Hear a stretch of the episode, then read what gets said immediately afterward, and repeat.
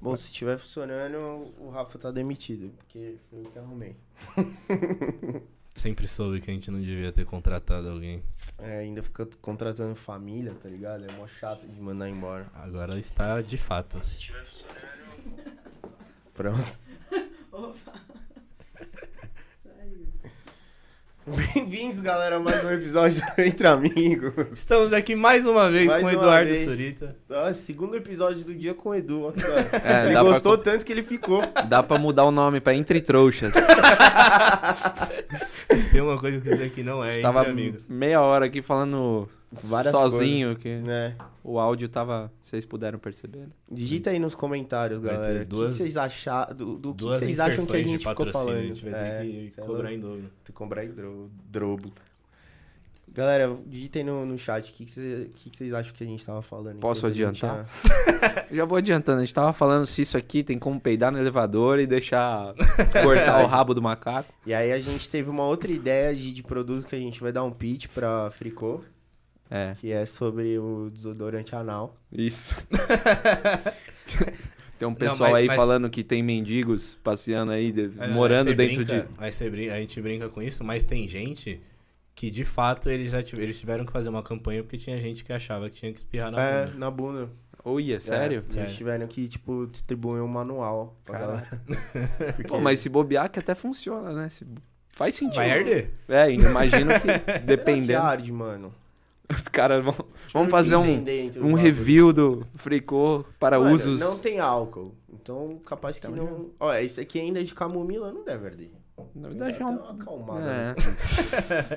tem uma galera precisando. acalmada na rua, ela. Tem uma galera que precisa, É. mano. Pô, aí, ó, outra ideia de produto, mano. É. Pô, acalmante anal. Pra galera que tem fogo no cu. Você é um puta empreendedor, né? Eu sou, velho. Você é louco. Frico me contrata. Vamos começar direito então? Vamos. Finge que nada aconteceu. Ah, aconteceu. pega o flash do MIB. Pronto. já. Cega geral.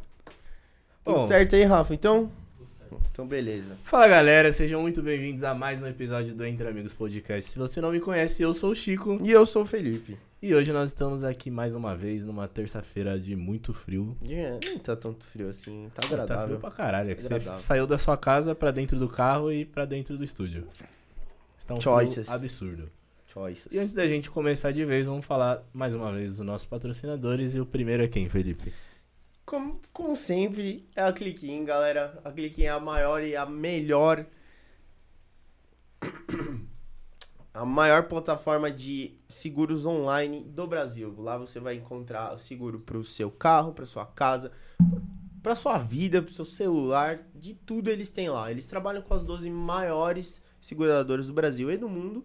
E lá você vai conseguir cotar tudo e tudo em 10 vezes sem juros no cartão. E, além de tudo, eles se comprometem a fazer o menor, Menor preço, preço. do mercado. Então, Uhum. se você já tem uma cotação aí que tá rolando, é só levar pra eles lá, Exato. eles vão cobrir o preço. Exatamente. E falando dos nossos patrocinadores de quem apoia a gente, também tem a Fricô, né, Chico? Tem a Fricô, que é nada mais nada menos que a fabricante do primeiro odorizador sanitário do Brasil, que salva a minha vida, E salva, salva, a vida de muitos casais. salva Eu viagem. percebi a hora que eu fui no banheiro ali, eu tava, um cheirinho que eu falei, nossa, nem É parece que acabaram de cagar aqui. Parece que o pedreiro É. acabou de sair dali de dentro. Não fui eu, porque eu- hoje eu caguei, mas caguei fora de casa, no caso.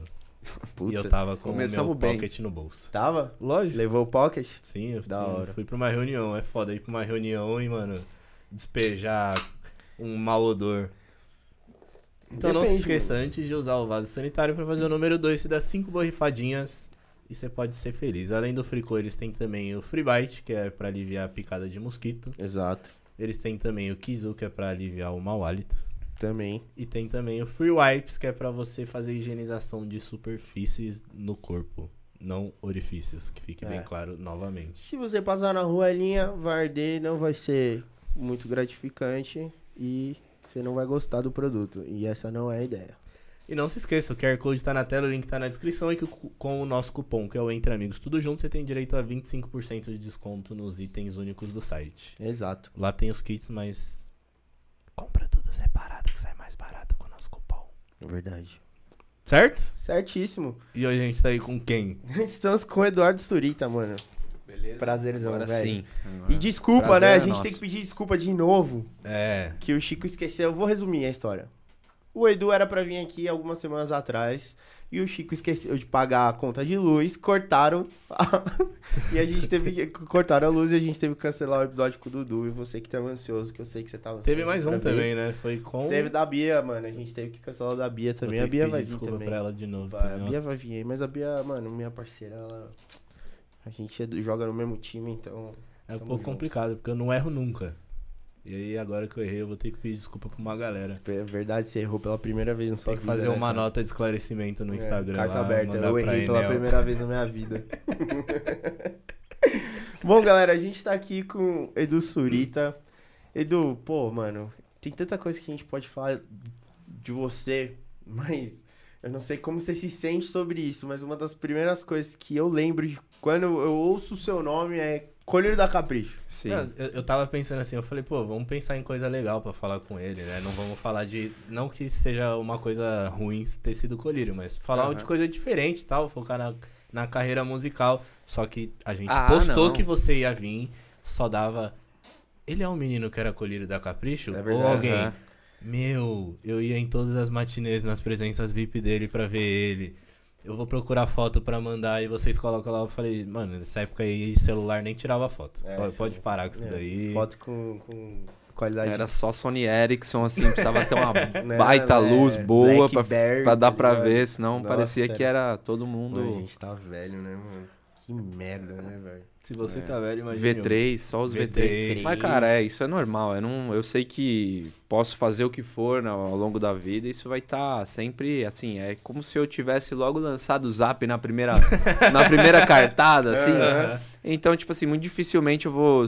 é, porque foi livrar, um né, fenômeno, é, foi uma coisa meio extra, extraordinária, assim, que aconteceu e que, enfim, eu não me sinto mal em falar. Se quiser, a gente pode conversar bastante sobre, até porque também é interessante pegar o ponto de vista do que isso foi, da uma onde que isso foi levando, também, né, é. mano? Porque, enfim, são vários desdobramentos, né? E hoje em dia Uhum. tem bastante gente é, vivendo uma, uma certa coisa parecida e tal. E É. eu, como peguei o- os primórdios, né? Era tudo um. Como que eu posso dizer? Um, É um velho oeste mano, da internet. Você Aham. e a galera dos colírios e tal, vocês foram os primeiros influencers, Exato. assim, de Não certa tinha nem forma, esse né? nome, né? Não tinha nem esse nome, Não tinha mano. prestígio nenhum, era uma coisa assim que ninguém. Você falava, o que, que você faz? A pessoa tinha que ficar inventando palavras. Você falava blogueiro, a pessoa falava, nossa, mas Nossa, que, que, que porra que é porra essa? é essa? Que blogueiro? Não existe isso. Então, tipo assim, era, foi quase que um. é, eu tô fadado a falar disso pra, pro resto da minha vida, porque eu acho Uhum. que foi uma coisa que. É, revolucionária, assim, vamos Uhum. por assim dizer. Hoje a gente percebe a dimensão que, que, que, to- que, que, que tudo isso virou. Mas na época a gente vivia como se fosse tipo uma banda que fez sucesso e Aham. tal, sem ter muita essa É, vocês perspectiva. eram tipo uns boy bands, assim, que não faziam Exato. música, tal. Exatamente. Ah, a não ser o Fer Ribeiro, que já fazia música e tal, né? É, mas aí é porque, porra, foi um, como eu falei, foi um fenômeno, então, tipo assim, Uhum. você ia nas escolas, assim, tava todo mundo com o mesmo cabelinho e Uhum, tal. Foi um cabelo movimento. Justin Bieber geral. Foi- é, foi um movimento assim, uma coisa que na época era tipo relacionado a foto e vídeo, só que não era um influencer, não, não era youtuber, não Uhum. era. não- Não sabe, a gente tava não meio criava que. conteúdo, né? Exato, a gente tava desbravando o que, que podia ser aquilo. Muito louco, né? E, enfim, e aí hoje em dia a gente vê que, nossa, são tantas possibilidades. Na época eu fui muito desmoralizado, né? Por? Uhum. Felipes Netos da vida que, Sim. enfim, falam que, não, mas o que, que esse moleque faz? Que ele sobe no palco ele não toca nenhuma gaita. E, tipo assim, aí você vai ver hoje, ele tá lá subindo no palco e também não tá tocando uma gaita, tá fazendo porra nenhuma. Aí tá todo mundo fazendo porra nenhuma, Pois fingindo é, que tá. né? Então, assim, eu já comecei a me cobrar muito cedo de. O que, que eu preciso fazer? Que eu tenho que fa- falar que eu faço alguma coisa, porque isso que eu tô falando que eu faço, as pessoas não Eu entendem. preciso entregar alguma coisa também. Preciso falar, é, né? eu tenho que ter algum, alguma denominação pra isso que eu faço. Enfim, aí nessa a gente vai que é, passo- tipo assim, eu passei por por questionamentos muito não, não digo nem precoce, é, mas são questionamentos que quando você tá com 15 anos, que era a idade que eu tinha na época, Uhum. você tá se perguntando, ah, o que, que eu vou fazer da minha vida? E quando você já tem um sucesso com 15 anos, você já meio que zerou o game. Uhum. Então, tipo, Não, não, não literalmente, Mas mas, na sua sensação, cabeça né? você É. zerou o game. Uhum. Então, tipo assim, eu acabei pulando essa fase dos questionamentos que qualquer criança tem que ter, de o que, que eu Uhum. vou fazer da vida, qual que, que eu tô aqui pra fazer. E tipo, eu falei, não, já, já tô fazendo. Uhum. Então eu já me peguei nesse game É, e e de de, certa forma se isso- provar, né? Uma coisa, cara, Não, mas, muito. mano, de certa forma isso foi bom, né, velho? Porque meio que te forçou a pensar em umas paradas que iam vir mais pra frente com, com, com sucesso e com a atenção toda, assim, que, tipo... Então, mas eu vou te con- é, Não é que. Infelizmente, eu gostaria de, de que fosse, tivesse sido esse- assim, Uhum. mas na verdade é o, acaba que dá o efeito contrário, porque você não se questiona. Você fala, porra, eu já tenho uma coisa que todo mundo quer ter. Certo. Então eu não preciso necessariamente me preocupar com o que, que eu vou fazer, porque eu já tô fazendo, já tô ganhando dinheiro, já tô. É, sei lá, tô, eu, na época eu um, um super cachê pra passar uma hora em qualquer Matinê. matinê ou festa de 15 e tal. Porque naquela época era um E dinheiro, parece né? que não é, e parece que aquilo ali vai durar pra sempre, mas aí Uhum. dura um, dois anos e a coisa. Durou quanto tempo, mano, falando nisso? Cara, pra assim, eu você? acho que essa parte dos eventos, assim, foi um ano e meio, assim, de super. um, um cachê super valorizado, e eu acho que Uhum. mais um ano e meio de. Entre, entre o começo e o final teve um ano e meio também. Então eu diria que três anos, mas de auge, assim, de sucesso mesmo, foi um ano. E aí um ano, dois anos de. dos entre, entre, entre amigos. entre sucessos. Mas naquela época você já tinha noção que aquilo era um bagulho gigantesco e que ia, ia mudar a sua vida? assim, muito ou nem? difícil, né? Cara, não, você não moleque, tem. assim, É, né, na mano? verdade, você. Você percebe que, que as pessoas elas te colocam num patamar acima. Uhum. Na escola, tipo. Todo mundo falava, nossa, mas como assim? Você já ganha mais que os professores. Uhum. Tipo assim. Esses. E, e você vai meio que pegando dos seus amigos, sabe? Uhum. Não é uma coisa que você percebe, mas as pessoas vão te dando a entender que aquilo ali é. Pô, tinha menina que mudava de escola pra estudar na mesma escola que eu. então, né, quando eu mano? percebi essas coisas, eu falei, Imagina, nossa, se não. minha filha falar um bagulho desse, mano, eu quebro ela uma porrada, mano. E me processa, pode me processar, que se foda, mas, mano, eu falo, mano, se orienta, menina. Mas é louca? super natural, cara. É isso que acho, acho que as pessoas também não percebem. Acho que elas querem muito que as pessoas já nasçam prontas e É, que elas não é passem pelos processos. Aham. E por isso que eu bati naquela coisa do Felipe Neto, porque o Felipe Neto, querendo ou não, ele fez. Ele meio que fez é, parecer que aquilo estava errado para as meninas. Uhum. E, cara, aquilo era uma coisa muito genuína, sabe? É um amor genuíno, igual as Verdade, meninas mano. gostam de, hoje em dia, de, sei lá, de, não Justin sei. Bieber. Justin- BTS. É, BTS. É, boa. Tudo bem que aquilo lá tem muito mais fundamento, é muito mais substancial. O sucesso deles é Ah. Sim, muito. Tem sim, sim. comprovações científicas. O sucesso deles é. Você pode. É confiável, né? Você Uhum. pode ser fã deles porque eles vão lançar uma música na semana que Uhum. vem. Mas, cara, é genuíno. Aquilo é da natureza humana. Você, durante um período da vida, você tá pendendo a ser fã de alguma coisa. Eu, quando tinha idade, era muito fã de Michael Jackson, quando eu tinha 3, 13 anos. Dos 13 aos 15, eu ia. Dos 13 aos 15, não, dos 12 aos 14, porque foi um pouco antes desse negócio. Eu ia do karaokê todo fim de semana pra dançar, Michael, cantar Michael Jackson, porque eu gostava, eu era fã do Michael Jackson, mesmo ele hora. parecendo um alienígena, feio, já não lançava mais álbum, tava estragado, ninguém dava moral, só quando ele morreu que o pessoal É, passou- né, voltou a dar moral pra ele. E, cara, eu era fanático, eu quase comprei ingresso pra ir pro show dele, os últimos shows que iam ter e não tiveram, Uhum. eu quase comprei ingresso, de, de louco, assim, de fã mesmo. E, tipo assim, é, eu acho que é da nossa natureza, tem uma, uma parte da nossa vida que a gente tem que ser fã de alguma coisa, de alguém. É mesmo? Porque senão tá errado, entendeu? Tá na nossa biografia. A gente tá programado pra, dos 12 aos não sei quantos anos, é, virar um. Se espelhar, Se vulnerabilizar e falar, eu, eu amo isso de paixão. É verdade. E não tem nada de errado nisso. Não, não. Mas as pessoas, é, hoje em dia, muita vigilância, todo mundo um olhando pro outro falando, não, você não pode ser fã de tal, você não pode fazer tal coisa. Sendo que, pô, nessa época você. É a única época que você pode fazer alguma coisa, é tá verdade, ligado? né? Isso aí Ninguém vai te chamar de louco. Né? Exato. Mas é que É na época. uma podação do caramba. Era uma parada igual, tipo, veio um TikToker aqui e ele tava contando pra gente que, tipo, eu, eu via essa parada dos colírios igual ele, uma história que ele tava contando. Era uma- chegava a ser uma parada assim, sei lá, é meio louco, meio doentio, tá ligado? Ele contando que tinha gente que ia na porta da. descobria onde era a casa dele ia na porta da casa, um cara entrou dentro da casa dele, tá ligado? É. E você via as menininhas gritando, as menininhas, mano, loucas atrás de vocês. Era um bagulho que eu, eu olhava e falava. Sim, isso não, isso tá errado. Isso aí tem- Isso, aí- isso aí tá fora É, do, é. da curva. Mano, é- não, e de era fato é, louco, mas velho. isso vai acontecer, pode passar tempo que for, vai continuar acontecendo, as pessoas vão continuar se Mas- apaixonando e indo. Isso aconteceu também, de gente descobrir meu endereço, eu não sei até hoje como. Caralho. Na época, porra, morava lá na Granja Viana, sabe? E eu- duas meninas descobriram o endereço e foram lá e ficaram a tarde inteira lá na porta da minha casa. Eu falei, eu não vou, eu não vou abrir a porta, porque senão, se eu abrir, eu Você vai ter vai- que abrir pra elas geral, vão né? contar pra alguém É. que deu certo e a outra pessoa vai vir. Uhum. Enfim, foi a melhor coisa que eu fiz. Mano, eu lembro que. Não dou nada no fim das contas. talvez, ou talvez não, né? Talvez eu devia ter aberto a porta e, e feito uma, uma festa. Vamos aí, entra aí. Querem um café, um chá? Vamos comer um amendoim, que eu não posso oferecer nada além disso.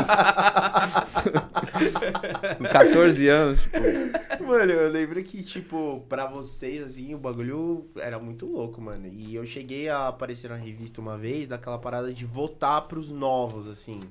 E aí tinha minha fotinha lá, mano, minúscula, numa página que tinha outros moleque lá. E aí a galera tinha que ou ligar, mandar mensagem de texto, assim, pra votar pra quem ia ser. E, mano, isso já repercutiu pra caralho na minha vida. Do nada, três Orkuts, tá ligado? Sim, Comunidade, votem no Fê, não sei o, O quê. topo é meu. É, o topo é meu, e repercutiu pra caralho, mano. E eu só fico imaginando, tipo, pra vocês. Mano, quando você tava assim, você ganhava o cachê lá pra, pra ir na festinha, na, na matinê, fazer a Uhum. presença lá, e você via que, mano, mar de pessoa gritando o seu nome e tal, não sei o que. Mano, o que, que passava na sua cabeça, velho? Na, você- na visão que você tinha daquela idade, assim, tá ligado? olha, eu gostaria muito de ter um ter um momento pra eu conseguir formatar esse, esse pensamento, porque era uma coisa mais sensitiva, assim, Uhum. sabe? Você sentia uma coisa muito boa, tipo, um, era não sei que, exatamente o que, que passava pela minha cabeça, se é tipo, eu sou foda ou mas no fim, no, no fundo não era isso que passava na minha cabeça, porque eu acho que a gente também se bloqueia a pensar esse tipo de coisa. Sim. Que eu, pelo menos, eu, não, Aham. eu, não, eu não fui ensinado pra é, o pensar eu fodão. sou foda e, tipo, comprar esse pensamento e falar, mano, nossa, como eu sou foda. Então, tipo, era uma coisa que, assim, você subia no palco, as meninas gritavam e tal, você queria entregar alguma coisa. Então, tipo, você mostrava o tanquinho, você fazia um coração. e, tipo, era, o rolê era esse. Não tinha, o, nossa, eu sou foda, vem um chupar meu pau. Não tinha isso, infelizmente. A gente queria, no fundo, mas não podia. Tinha que fazer o coraçãozinho, tirava a camisa, era o máximo, era isso. Entendeu? E a vibe era, era, era essa. Só que como era um- uma coisa, um fenômeno meio social, assim, não era Uhum. eu com o meu, o meu projeto. Era uma coisa assim, Colírios, Capricho, estava relacionado à coisa da revista.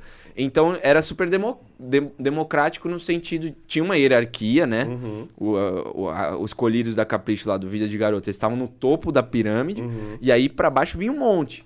E obviamente que a gente era meio que é, condicionado a, a, a ver essa, essa hierarquia. Eu, não, eu sabia que eu tava no topo da pirâmide. Uhum.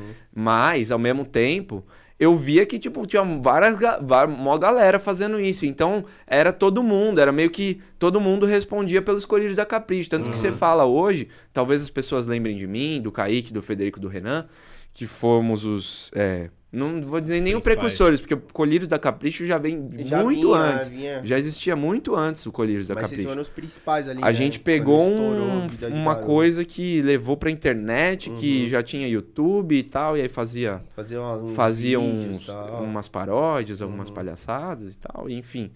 E, mas era uma coisa muito de todo mundo, sabe? Não, Eu não Uhum. me sentia, não, eu tô por cima, eu, eu sou fodão. Mas obviamente que a gente se deixa levar por um.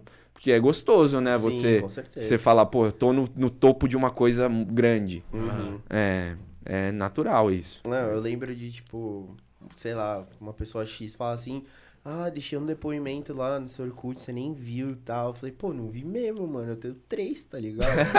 Mas, tipo, pô, aí eu lembro de Não falar era pra essa ninguém, já era um puta famoso bosta, né? É, mano, puta famoso bosta.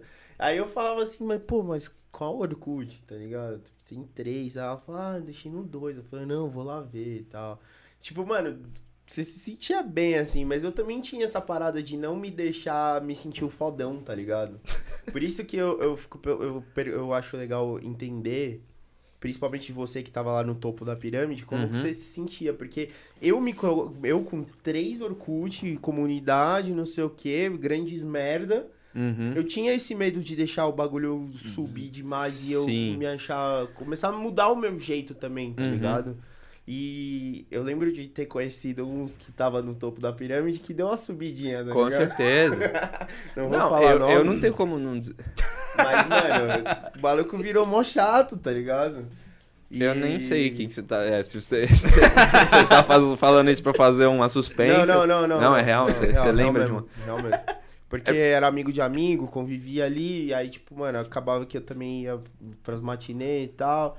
E aí o cara era meio escroto com, com as pessoas que não, Não, então, é muito louco você tá falando isso, porque enquanto você falava, eu pensei uma coisa. Eu acho que, na verdade, isso daí, pra, pra quem não estava nem no topo da pirâmide, quem não estava nem lá embaixo, que eram os que estavam tentando Uhum. virar colheiros da cabeça, tiveram vários amigos meus que, porra, queriam. Pô, eu até tentava fazer uma influência. 50, assim, Eu até moleque. tentava ajudar alguns assim, Uhum. ficava indicando no Twitter pra ver se chegava lá, mas Uhum. não era eu que fazia essa curadoria.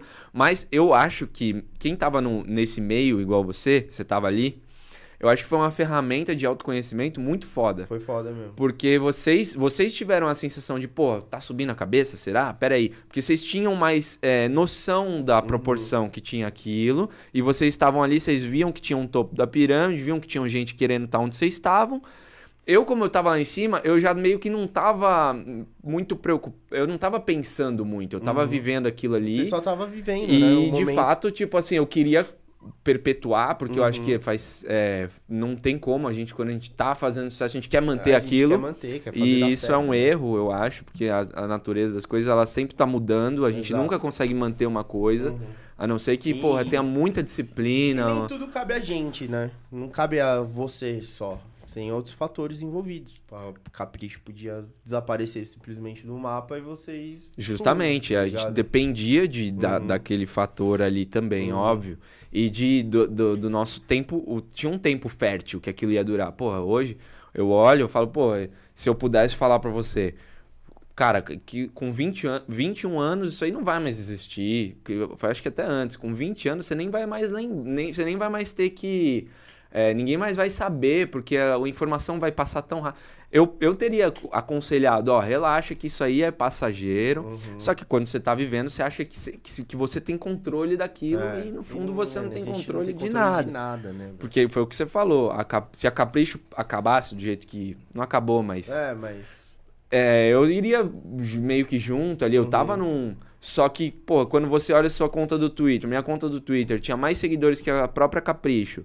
É, minha, pró- a conta do, minha conta do Twitter tinha mais seguidores que o Pânico. Uhum. E muita gente ach- achava que, ah, você fez sucesso por causa, por causa do seu pai. Muito, muita gente eu já ouvi falar isso. Uhum. Enfim, era a ignorância das pessoas e... Enfim, mas sobe a cabeça, porque você fala, porra, ó, é só você comparar aqui É, os seguidores Em números, né, mano? O bagulho Em números. era quantitativo ali, dava pra você ver. Exato. Né? Então, mano, é total, sobe a cabeça, mas assim, eu tive estrutura pra olhar e depois falar, "Ah, realmente, não era. Eu não era nada muito além do que Uhum. tá- todos, os, todos esses outros. E a gente tava no mesmo comboio. Talvez se a Uhum. gente tivesse se organizado melhor, a gente podia ter feito um BTS dos. Uhum. Né? Dava, podia dava ter dado sequência ali Pô, e tal. E, deixar o e tirava, chinelo, ao invés de mano, tirar a, né? a camiseta, tirava o ré, ia tirando uma. Não, um come- não tira a camiseta ainda, é. Vai, começa só. Põe uma regata primeiro. É. Põe uma regatinha, vai pra pouquinho, academia. né? Vendendo de pouquinho. Vendendo de pouquinho, exatamente. Uhum. Mas foi uma coisa muito, muito rápida, assim, muito efêmera, assim, Uhum. que es- explodiu e. E de repente também, sumiu. Né, mano? Mas, mas É. você ser. é, Não sei, talvez por você já ter isso de família, essa, essa vida com a mídia, você acha que isso ajudava também? Seu pai dava uns toques? Fala, "Ô, filhão, calma aí.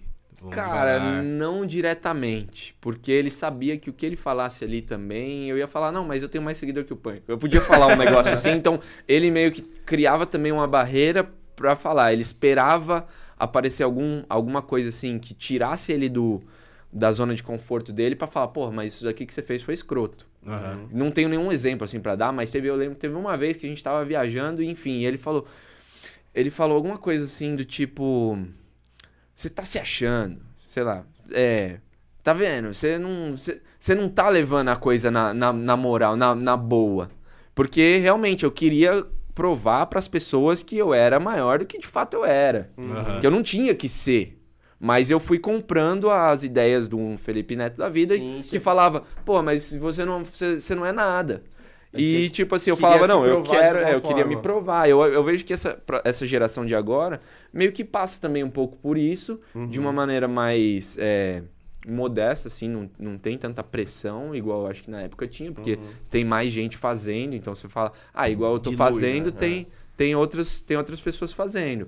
Porque era uma coisa muito nichada, né? Era muito. Mano, só quem tipo- conhecia, conhecia. Quem não conhecia E nem acha os- que não foi. Não Era só nada. aquilo, só tinha aquilo. Só eram vocês, só tinha Capricho. Não tinha outra revista fazendo, não Sim, tinha. é. um- Sim, Sei lá, mano. justamente. Era só aquilo, velho. O alcance acho que era bizarro, devia ser gigante. Né? Porque hoje você olha, eu abro o Instagram, eu vou ver uma pessoa X tem 5 milhões de seguidores, eu não tenho a Na menor mínima ideia. noção de quem É, que é é aquela a pessoa. mesma coisa, exatamente a mesma coisa que isso, só que é, acabou que pulverizou, né? Uhum. Deixou, democratizou, assim, pra É. qualquer um que. As, Enfim, é, as novas algum diferencial e mídia social pulverizou, deu a oportunidade de todo mundo, sabe, ser ou fazer ou mostrar alguma coisa assim.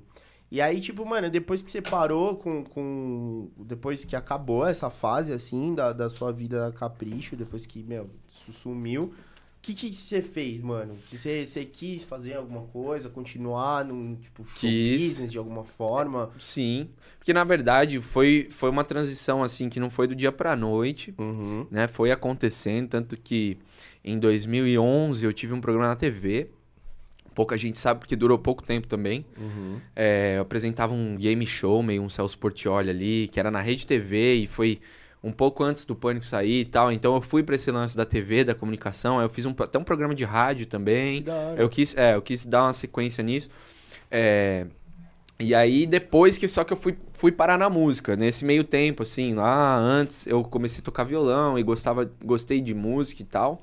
Só que assim, era uma coisa ainda que eu via como hobby.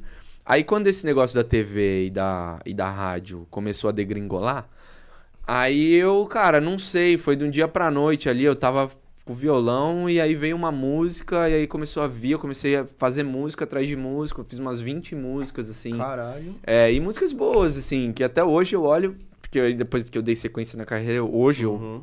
tenho um pouco mais de visão de fora e eu olho e falo, pô, realmente era, era bom, assim, eu fiz, montei uma banda e tal, então foram várias coisas que eu fui fazendo, sempre um pouco voltado pra parte do show business, mas sabendo que aquilo ali que eu vivi não ia se repetir, Sim. eu percebi isso, eu Uhum. porque eu- na época eu abri mão de fazer intercâmbio, não, porque como tava rolando muita coisa aqui, eu não Uhum. viajei pra fora, igual meu irmão foi, é, vários amigos foram, então aí eu passei por uma depressão severa, e aí eu fui, fiquei um tempo fora e tal, pra me, des- Uhum. me desligar mesmo, e aí continuei, né, essa coisa da, da, da música, e hoje é o que eu, assim, meu ganha-pão, eu gosto muito de tocar na noite, eu toco num bar aí, enfim, é, mas também produzo, Uhum. gravo umas paradinhas e tal. Tô muito vivendo a, a, a- parada da, da produção, de mixagem, de engenharia de som, né? Quero montar meu estúdio e tal, mas enfim, tô, tô seguindo, né? Eu sei que é uma Uhum. coisa que não, não chega num desfecho, mas eu fui fazendo várias outras coisas pra ir vendo de fato. Porque foi como eu falei, como eu pulei aquela, aquele período dos questionamentos, Aham. eu passei a me questionar as coisas depois. E aí eu vi, pô, eu falei, eu gosto de música. Mas eu gosto de ter banda. Eu falei, puta, depois que eu tive banda, eu falei, mano, não gosto Não é de uma ter banda. É, não quero. Não quero ter banda. Uhum. Por mais que eu tentei umas outras coisas, tal, música eletrônica com parceiros, porque também tem isso, eu acho que eu preciso de parceiros, porque sozinho eu não consigo chegar muito longe. Uhum. Até consigo, talvez, fazer uma música boa e tal, mas aí sempre eu vou precisar de, de terceiros ali.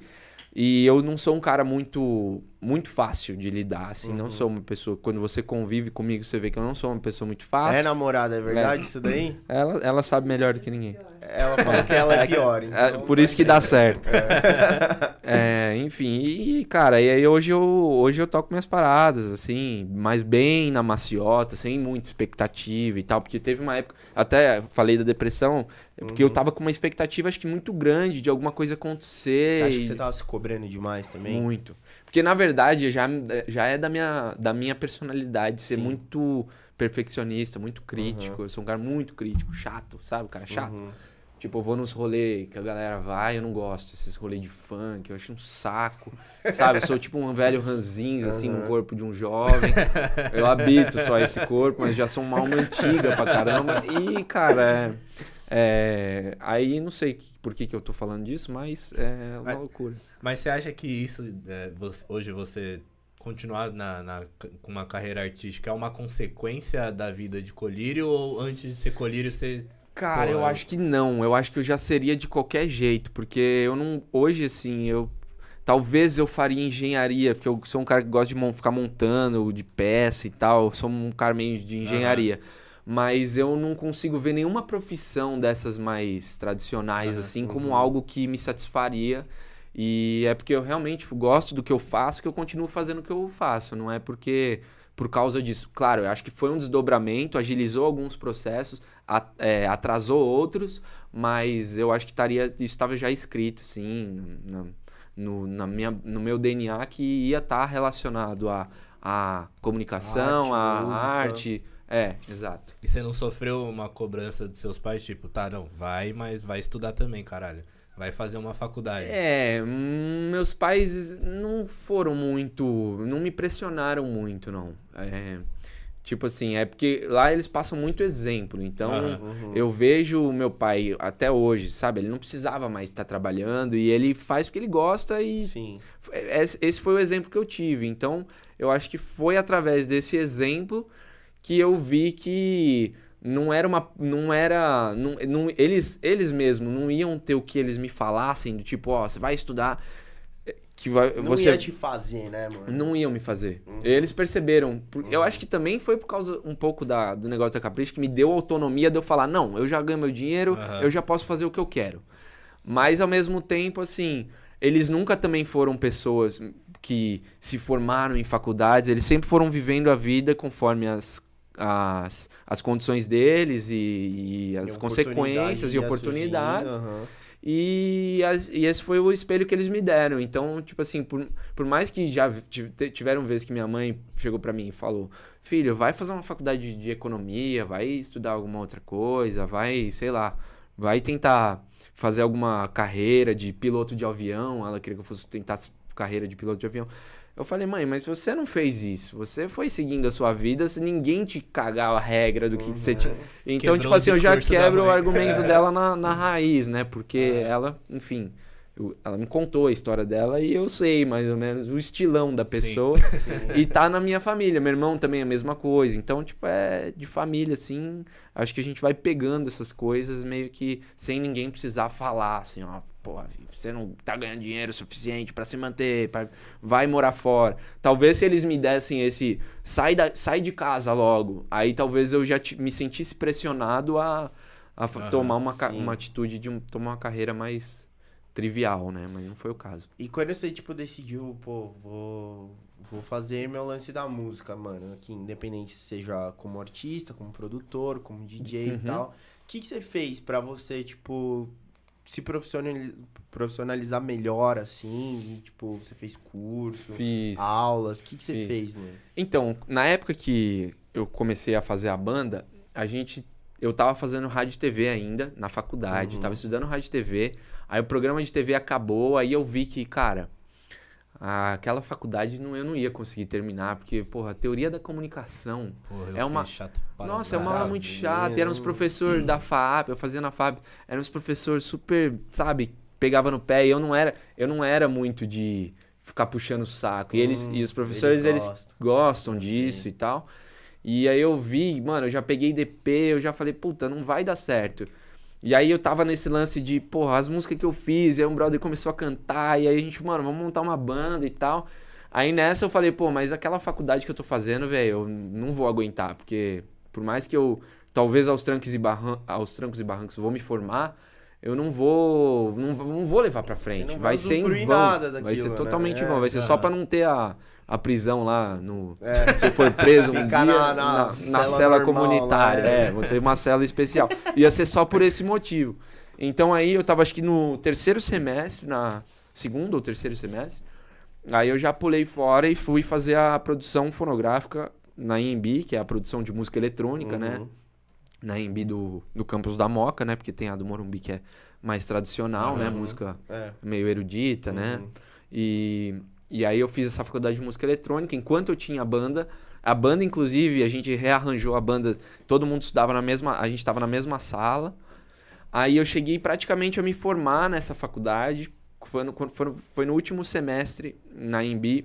Eu já tinha passado em todas, só tinha ficado uma matéria online. Era uma coisa que eu não, eu não sei se eu faltei no dia da prova. E era aquelas matérias que você pegava no. Mano, quando eu fui ver, tipo assim, a faculdade tava abrindo o processo contra mim no Serasa porque eu não tinha pago um negócio. Aí eu fiquei tão puto com a EMB que eu falei, não, vai se fuder.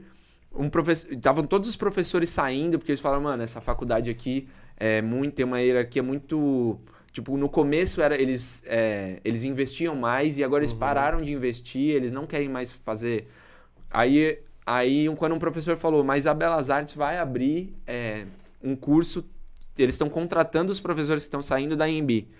Vê se, vê se com a grade que você tem, você não consegue passar pra lá, fazer mais uma ou duas algumas matérias, e matérias. termina É. lá, que acho que vai ser mais legal. Foi, a, foi um. Não sei se. Não foi corpora- corporativista da parte do, do Bruno, meu professor, mas ele falou isso. Porque ele também estava saindo da MB, ele falou, ó, velho, vamos pra Belas Artes. E aí eu fui e me formei na Belas Artes. Uhum. Cheguei a fazer mais um ano só de curso, já consegui terminar, me Mesmo, formei. mesmo curso você fez lá? Praticamente o mesmo. Tinham algumas matérias, tinha uma infraestrutura diferente, Uhum. que a Belas Artes tem mais investimento, né? Mais Aham. recurso. Principalmente E- essa área mais da arte e tal. Sim, né? que é praticamente, Que é acho que eles são só humanas, se eu É, não me só engano. humanos, eu acho. E, enfim, era um curso novo e tal, estavam contratando vários professores, eu fui lá, fiz, terminei de fazer, fiz mais network, porque eu, que é Uhum. legal desse tipo de, de, É que de faculdade. conhece a galera, né, Exato. mano? Não é o currículo, que o currículo não faz diferença Não, nenhuma. mano. Até, na verdade, eu, graças à IMB, eu consegui pegar um estágio no, no Midas, que é o estúdio do Rick Bonadil. Sim, sim. Eu fiz hora. um ano de estágio lá. Foi porque eu já tinha acabado de me formar, né? Faltando só Uhum. aquela matéria online. É, eu cheguei pro Rick, falei, dei a carteirada lá. Na verdade, foi um contato e tal. Aí ele falou: Bom, o que, que você fez? Eu falei: Ó, fiz a IMB. Sabe mexer em tal? Eu falei: Sei mexer, vai, vamos lá. Aí eu fui, fiquei um ano lá fazendo um- tipo um estágio, assim, meio como Uhum. assistente de produção, assim. E, enfim, aí um ano depois é, eu, o professor comentou esse negócio da Belas Artes e aí eu fui e terminei de fazer a faculdade na Belas Artes. Então aí eu fui me munindo, assim, de, de ver mais ou menos esse mercado Uhum. da música e tal. Óbvio que hoje eu tenho uma outra visão, né? Na época eu ainda era muito mais iludido, vamos assim Uhum. dizer, com o mercado de, de, da música. Eu ainda acreditava que a música nos moldes tradicionais ela acontecia, né? De, pô, olha essa música que eu fiz aqui no violão. Então, talvez isso, tipo, mano, sei lá, nos anos 80, 90 funcionasse, É. né, É. mano? Infelizmente, hoje em dia, tipo, o mercado da música é outras, Exato. outros 500, né? Aí eu comecei a ver que, pô, a música eletrônica era mais legal, era mais fácil, mais democrático, mais acessível. Uhum. Eu não precisaria estar lá com o Rick Bonadil, com, sabe? Que eu percebi que era uma super estrutura mais pela mais pela grife mesmo, mais por você chegar pra alguém e falar, olha essa estrutura aqui, saem sucessos, é aqui que vai sair o próximo sucesso. É mais pra vender uma ilusão Uhum. do que de fato sair pra um sair um hit. foda lá, né? Exato. Uhum. Porque a gente sabe que um hit, ele muitas vezes ele não é. Muitas vezes não, acho que 99,9% dos casos ele não é premeditado. Uhum. Não. Ele é uma coisa que acontece. E a gente vê hit saindo de celular, né, velho? O cara faz Exato. um beat no celular ali, grava a própria voz no celular, tipo, pega uma melodia, sampleia a melodia de alguma música Hoje em antiga. dia os caras estouram a música com prévia e a música final nem tá, nem tá Nem tá pronta. pronta. É, né? nem tá- É, mas isso já acontecia desde. Já, quer dizer, já, de- sim. é, a própria Whitney Houston, aquela música do. Do filme. Ah, I will love you. Ah. É, não vou tentar dar aquele agudinho do Pablo Vittar aqui, senão eu. é. Essa música aí foi lançada, tem um documentário legal depois no Netflix. É, é de um cara chamado. É um produtor que ele não é produtor musical, ele era só um cara que tava nos bastidores. E ele ouviu essa versão. Eles estavam fazendo uma demo dessa música. E ele ouviu a música e ele falou: Não, precisa ser essa, velho. Não vai adiantar. Vocês vão tentar gravar de novo e não vai ficar tão boa quanto essa. E ele deu uma. Ele meio que passou por cima de todos os Caraca. produtores, porque to, tava todo mundo querendo. Pô, isso é uma obra-prima, olha essa Ah. música e tal. Vamos fazer um arranjo de cordas. Ele falou: Não, tem que ser essa versão. E não é à toa que acho que foi uma das. a É. do Titanic, né? Estourou. Sim. E, e todas essas músicas também foram feitas pro filme, né? Aquele CD em si dela foi, fre- foi feita pro filme lá, que é do Guarda-Costas lá, eu acho que é o nome do filme. Que ela fez. E todas essas músicas foram feitas pro filme, mano. E a maioria da galera não sabe disso, mano. Eu não fazia a menor Aquela ideia. do Google Dolls também, Iris. Iris. É, foi também feita foi pra um filme. é. lá do E é, Nicolas mano, uma obra-prima É aquilo uma ali. obra-prima. É. Engraçado, né, mano? E eles não mandaram nenhuma música da hora depois, né? É, mas você vai ver, é uma coisa de momento mesmo. O sucesso ele é uma coisa de momento, Uhum. não tem como. Propriamente o que vocês estão fazendo aqui hoje, ele é, é um momento É que a um gente tá momento, vivendo. É uma onda. Óbvio, a né? gente sabe que tem muito caldo ainda, tem muito, Uhum. muita lenha pra queimar. Mas se não fosse o flow, se não fosse. Sim. sabe, se esses. exato. Quando esses caem, todos os outros meio caem juntos. Uhum. E, é, enfim. Tem as Tentando- suas exceções, mas. É. O cara, E aí, veio, o cara tipo, veio só pra deixar a gente com a É, eu não baixa. quero mais fazer essa merda. Os caras largam. Tava melhor enquanto tava Quebra, áudio. quebrar ao vivo, né? Pega a TV, pá. Mas lá na facul você aprendeu. Você acha que você aprendeu mais sobre a música em si ou sobre o mercado da música? Cara, na faculdade acho que eu aprendi a relações e. é, não acho que aprendi muito sobre música, eu aprendi um geralzão assim, Uhum. mas não. é, algumas coisas técnicas, mas nada muito aprofundado. Uhum. Tudo era, sabe? Pincelada, Vamos sair pro né? bar.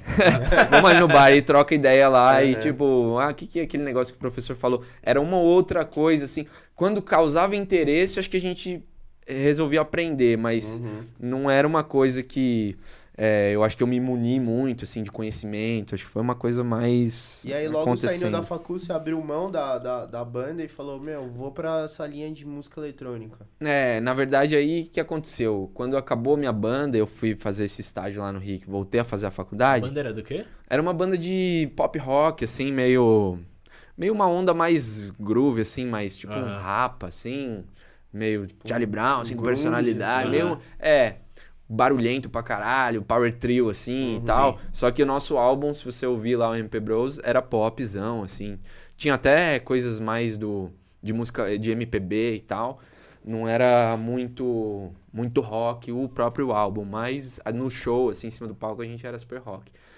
É, enfim, é, aí que aconteceu? Quando acabou a banda e tal, os caras continuaram fazendo, tocando o negócio da banda. Aí eu vi que esse- é, tinha um amigo meu DJ, que ele estava envolvido numa, num- numa agência e tal, ele, enfim, era um dos sócios da agência, então ele conseguia sempre data pra tocar, e ele tava afim de incrementar alguma coisa no show dele. Uhum. E aí ele falou, pô, por que, que você não faz um, um solo de guitarra assim no meio e tal? Aí eu falei, pô, da hora, vamos embora, vamos ensaiar lá. A gente ensaiou com meio no improviso, assim, levei o ampli, microfonei o ampli, mas tudo meio ensaio já era meio em cima do palco. Não tinha muito ensaio, tá ligado? Porque na hora, a virada que ele resolvia fazer da cabeça dele era uma virada, na hora que a gente ensaiava era outra virada. Então, quando eu vi, eu falei, ah, não, não tem por que ensaiar. Era tudo no feeling, É, né, mano? Tudo no feeling. E tipo, aí eu. Aí foi na época de, da Olimpíada de 2016. É, no Rio, né? E aí ele tava. é, a agência dele tava meio que abrindo um braço no Rio. E aí ele tava mais morando no Rio do que em São Paulo. Aí quando eu fui ver, eu falei, pô, mas tava indo tão bem, tipo, estavam fazendo show quase todo final de semana e tal. Tava curtindo essa onda de Uhum. tocar guitarra né, que eu gosto muito de tocar instrumento, mas enfim, hoje em dia nem tanto. Mas na época eu tava mó na vibe de, pô, subir no palco. Pô, o palco é, Palco é, palco é uma né, coisa que eu, é, eu me realizo muito no palco. É, enfim, e aí quando eu fui ver, ele já não tava mais aqui, eu falei, pô, quer saber, mano, eu vou comprar uns equipamentos e vou tentar fazer eu mesmo, virar as músicas ali E e você fazer as pegava ali e faz, dar uma solada no meio. Exato. Acionei os contatos, porque aí, tipo, é foda, né? Ele, não sei, não, não, não deu um incentivo muito grande depois do nosso projeto lá, que chamava Move on Groove. É, aí eu fiz um DJ, Surita, sei lá, qualquer DJ. e aí eu, mano, eu ia fazer umas gigs assim muito aleatórias, sabe? Tipo, num restaurante lá em Cotia tinha um, um brother que tava fazendo uma festa.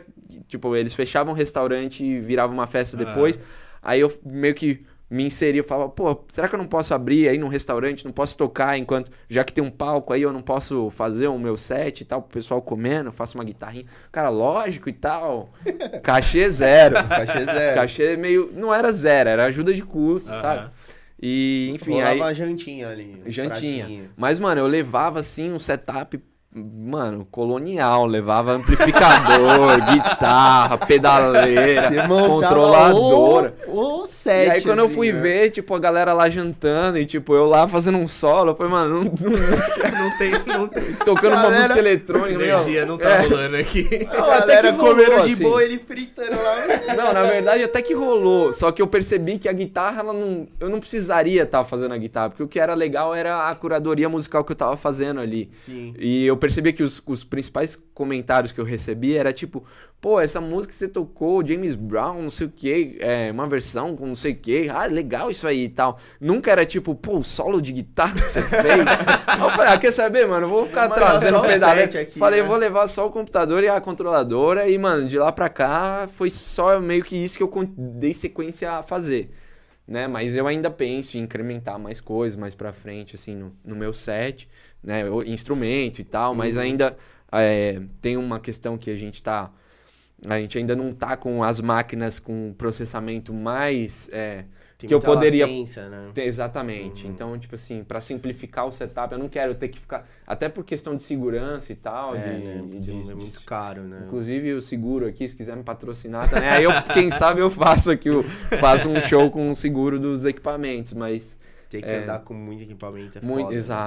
Não, e, pô, Caro, precisaria né, ter velho? carro blindado, ou então, É. tipo, algum. Alguém cuidando, né, velho? Ah, exato. Porque eu sou autônomo, né? Independentão, assim. e, enfim, eu comprei essa briga de Uhum. vou levar uma música de qualidade para as pessoas. Só que aí eu vi que as pessoas não, talvez não, elas estivessem ali para só para jantar, É. ou só para ouvir um batidão, não tava Não ali para comprar tipo, uma música. O interesse ali de, tipo, meu, realmente sentar, analisar a sua música e falar, puta, mano, nossa, que essa... Que, que artista completo. É. Aí, Aham. tipo, as pessoas estavam, mano, quem que é esse louco aqui? né, que tá querendo fazer um, um show aqui no restaurante.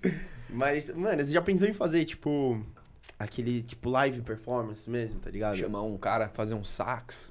Não, não, mas, tipo assim... Que eu já ia falar, puta, isso aí Mano, você, você tá pega... meio, já tá meio saturado esse Mano, sax. pegar, tipo, mano, uma controladora MIDI indo soltando, tipo, um loop, assim, fazendo um beat em cima, loopando, fazendo, tipo, Sim, continuação. Mano, sim. eu acho isso irado, Sim, velho. Não sim, tem ninguém sim. que faça isso no Brasil hoje. Sim, sim. É, é que eu acho que a gente passa por uma crise musical aqui, né? Uhum. Eu acho que a gente ainda não, não encontrou muito bem um, um, um caminho que as pessoas, que o público goste e que seja musical. Acho que ainda a gente tá ou é ruim e as pessoas é, dão valor. Uhum. Por quê? Porque aquilo faz a noite continuar. É. Tipo, porque quando você musicaliza muito, a tendência é as pessoas ficarem moles, né? As pessoas. Uhum. Em ambiente de festa, em ambiente de rolê, acho que as pessoas querem batida, elas querem barulho, elas querem caos, confusão e É, tal. verdade. Então, é, nas gringas, assim, a gente vê esse movimento, porque nas gringas eles podem vender o show, eles podem fazer um, um circle lá e, e, enfim, fazer um, um loop station ali, a pessoal vai assistir aquilo no YouTube e falar, caralho, olha que foda isso, porra, quando esse cara vier pra São Paulo eu vou comprar um ingresso porque eu quero ver o show dele. Aqui não tem todo esse prestígio, né? Uhum. É. As pessoas não, não, não compram muito isso, então é, realmente, que- eu não consigo parar e pensar numa festa ou numa casa na Acho qual... que ainda não encontrou a fórmula. Eu acho que é questão de Uhum. tempo pra isso começar a aparecer e as pessoas começarem a dar valor. Na, na verdade, eu acho que as redes sociais, ela atrapalha um pouco também, porque eu vejo muita gente, principalmente, tipo, no funk. Eu vejo que a galera não tá preocupada em escutar a música do cara em si. Ela vai no show porque ela acompanha a vida do cara 24 horas no Instagram e ela tá indo no show pra ver o cara. E a música do cara vai ter um pontos pontos lá que vai Exato. dar uma animada e tá bom. Exato. Já era. Exato. Eles estão Tanto mais é que os shows- do que a música. si. Exato. E aí, na verdade, eu acho que as pessoas elas viraram portais, né? Aham. É, quando você fala, sei lá, MC X, caveirinha. É, Você vai comprar o ingresso do cara, não é necessariamente por causa do cara, mas por, por- por- pelo que o cara. Pela, pela, pelo rolê do cara. Aham. Então, se o cara ele se vende como alguém que é super é, descolado e enfim, aí você- fala, pô, esse cara vai estar tocando no rolê, o rolê vai ser descolado. O rolê vai ser é, vai ser uma malgazarra. Porque as Aham. pessoas elas normalmente vão pra rolê pra bagunça. Sim. É, então a música acabou que ela virou. Não é mais a protagonista. Acho que há um bom tempo ela virou coadjuvante. Assim, o que mais importa é o rolê. Tanto é que você. Por exemplo, eu fui num show do. Aquele que fica com máscara. Pô, como é que o, cara que toca com a máscara meio de um elefante. É. Meio. É, Eu ia falar marshmallow, mas não. não, não. Marshmello é, também, Marshmallow mas ele põe não é aquela máscara de, de sei lá o quê. Elefante? É, é, é, é, não, não é. é? Que ele toca meio um tech, techno mais progressivo, assim, É um meio rato, é? progressive house. É, Não, esqueci o nome não do cara. O, o Mad Cara, é Mouse bom. lá. É. O cara é super renomado, assim, mundo afora. E era na noite do ano novo e ele era o headliner, esse cara. É... Eu vou lembrar o nome. É, Mas enfim, esse cara era o principal da noite. Uhum. E, pô, todo mundo tava lá pra ver o cara. E ele põe uma máscara e tal, ele toca umas músicas e tal. É, é- todo mundo gosta do cara. Mas assim, o cara simplesmente não foi, brother. O cara não foi. Aí, mano, eu tava, eu tava lá no ano novo. Aí chegou uma- o rolê passando e passando, e a galera indo embora. E, tipo, já era 5 da manhã. Eu falei, mas o cara não vai tocar, mano? Aí, tipo, eu comecei a comprar briga com todo mundo. Eu falei, não, não é possível. Vocês estão falando que ele já tocou, que eu, eu não vi, eu, tô, eu, tô- eu usei uma droga. O que, que aconteceu, brother? Que eu não vi o cara. Cadê a máscara? Pelo menos Eu a máscara. ver a aí- máscara, põe a máscara do cara aí, velho. E aí, mano, o cara simplesmente não foi. E Caralho, mais da mano. metade da galera nem tinha. Quando eu comecei a questionar, eu comecei a levantar o tema. Eu falei, e aí, mas e o, o cara não veio? Aí a galera, não, como assim não veio? Lógico que veio. Eu falei, não, vocês estão me chamando de louco. Tá louco. Eu falei, eu tô aqui olhando o palco, esperando o sh- o show do cara e não teve show do cara. Ou, ou dessa vez ele veio sem máscara, então. E é um gordinho, barbudinho e não. Foda-se, tá ligado? Aí, tipo, a galera nem percebeu. Aí depois eu comecei a fazer, eu fiz um movimento no tal, eu consegui até ressarcir parte do ingresso, porque realmente o cara não foi. Ele veio. Caralho, E, mano, por mais maluco que seja essa história, esse DJ aí, ele veio pro Brasil, cara. Por incrível que pareça. Ele veio pra Florianópolis e ele deu um migué que foi por causa do, do, do- da passagem, que deu um atraso e tal. Mas no fundo eu tenho certeza que foi migué mesmo. Ele queria passar o ano novo em, Aham. em Florianópolis e não em Nova York. E eu não vi o show do cara, e, enfim. E a galera nem percebeu. Mas todo mundo ver, curtiu né, o rolê pra caralho. Por quê? Mas pra você ver, né, mano? A galera foi pra ver o cara, o cara é o headliner. Headliner. E os caras nem perceberam que o maluco Não. foi, tio. É, Que a galera tá lá pra loucura, curtir mano. A loucura do rolê, mano. não a é loucura pra ver do o cara. isso que eu, mano, isso é muito verdade, mano. A galera vai mais pelo rolê que é, tem a cara do artista, que logo você, inconscientemente, você deve associar umas paradas do rolê com a vida do artista no Instagram, do que necessariamente da música do cara, tá ligado? Exato. Você compra hoje é o rolê, É velho. o rolê, É. mano. Você compra o rolê. A galera que tá no rolê. É verdade. Eu Ou- falo ou isso- até igual É eu. esse cara aqui, ó. Clapton. Vocês estão ligados? Ah, Ah, mas não é tá. o elefante, porra. É meio a- um- é uma a tromba, né? Tem uma, da- tem uma Não é um trombinha. um? É um meio um. Parece mais uma, um tamanduá, né? Essa é, É por isso que ele veio pro Brasil. Veio fazer companhia pros tamanduá aqui na Marginal Pina. é, é a máscara do Dr. Doom, tá ligado? Da, da peste. Aham. Pô, eu falei, mano, e o Cleptone não veio? A galera, não, lógico que veio, você não viu? Eu falei, mano, não veio, brother. Eu tô, eu tô falando, não vi, eu ia ver a máscara, pô. Ah, não, Caralho, não era mais fácil ter colocado a máscara no, no barbudinho que tava lá, o gordinho Não, ali? Coloca em qualquer um, dá play no bagulho Pronto. e Na real, foda-se, acho né? que ele tava doidão também. e aí ele tava esperando Não, entrar um cara com uma máscara eu de ter que- elefante, entrou o cara com a máscara de pinguim, ele falou, pô, o cara não vai vir, mano. Pode crer. eu, eu- eu nem lembrava o nome do cara, pra você ver o- a moral que eu tava. Eu, pô, eu comprei por causa do cara também. Aham. Mas o rolê foi foda, o rolê foi do caralho. Só que, mano, 5 da manhã eu comprando o brinco de segurança. Falei, não vou embora daqui até o cara subir no palco, mano. o segurança, não, você vai embora daqui. Quase arrumei briga, quase tomei um pau naquela noite de ano novo, velho. Do segurança. O segurança perdeu a paciência comigo. porque Eu também, quando eu, mano, eu fico breaco, assim, eu sou muito chato, velho. E isso não te deixou puto, tipo, com a sua escolha de ser um DJ também? Fala, puta, será que eu vou ser assim também? Será que a Sem galera vai cagar nenhum. pra mim assim também? Ah, cara, eu acho que a gente estando no Brasil, acho que prestígio, a gente querer Zero, prestígio Você é vai a morrer, última né? coisa que a gente É. pode querer ter. Mas, assim, é, é, é complicado, né? Porque aí a gente pensa, pô, vou tentar fazer uma carreira internacional, só que aí a gente pensa, cara, mas se eu for tentar competir com os gringos, é, um, é uma parada já Aham. outro nível, Eles né? estão anos luz na frente, assim, você acha? É, Não, não, não diria nem que estão anos luz, que tecnologia a gente tem e tal, mas é, a questão eu acho que é mais a linguagem, né? A, Uhum. a língua inglesa Aham. e tal. a- é, é um- isso eu acho que dá esse salto de anos luz, esse salto quântico aí para Uhum. os caras, porque eles podem fazer carreira. Eles têm todos os nichos. Por que, que o rock no Brasil morreu e nas gringas nem tanto? É. Porque os caras eles podem fazer aquele indie, indie eletrônico ou indie rock mesmo, que seja, que você vai ter os nichos ali, você vai conseguir sobreviver fazendo show, turnê fora do seu país, você não tá tão refém àquela cultura. Uhum. Eu achei que no Brasil a gente tá um pouco preso à nossa própria cultura. Uhum. E de certa forma, sim, eu me entristece um pouco isso, mas eu sei que faz parte e não tem muito pra onde correr, a não ser que você pegue o voo lá mais em Guarulhos e não volte mais e, e boa sorte pra tentar competir com os gringos, né? E você tem essa vontade, mano? É, eu tenho, sim, eu tenho, eu tenho. Faz parte dos seus planos Eu tenho. hum, Então, em algum momento eu acho que sim, dependendo do cenário, assim, eu cogito sim pra fora, até porque eu também fui, fiquei um tempo é, tocando na Suíça, fazendo um, um rolê nas montanhas lá. Eu fiquei lá num.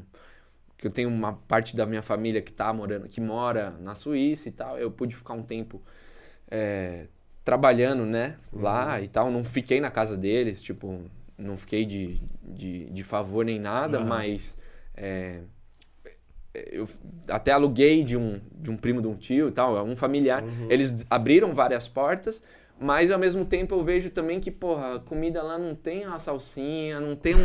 você vai trocar ideia, o brother não é tão brother, ou ele, tipo, tá cagando pra você, não tem uma ideia que você se sinta, tá ligado, abraçado Isso muitas que é o vezes. mais foda. Eu acho que é mais fácil pra qualquer outra pessoa do mundo sair do país de origem e vir morar no Brasil do que o brasileiro ir pra outro lugar, mano. Porque que nem nós não tem, mano. É. O nosso rolê Pois não é. tem, a nossa comida não tem, a nossa resenha não tem.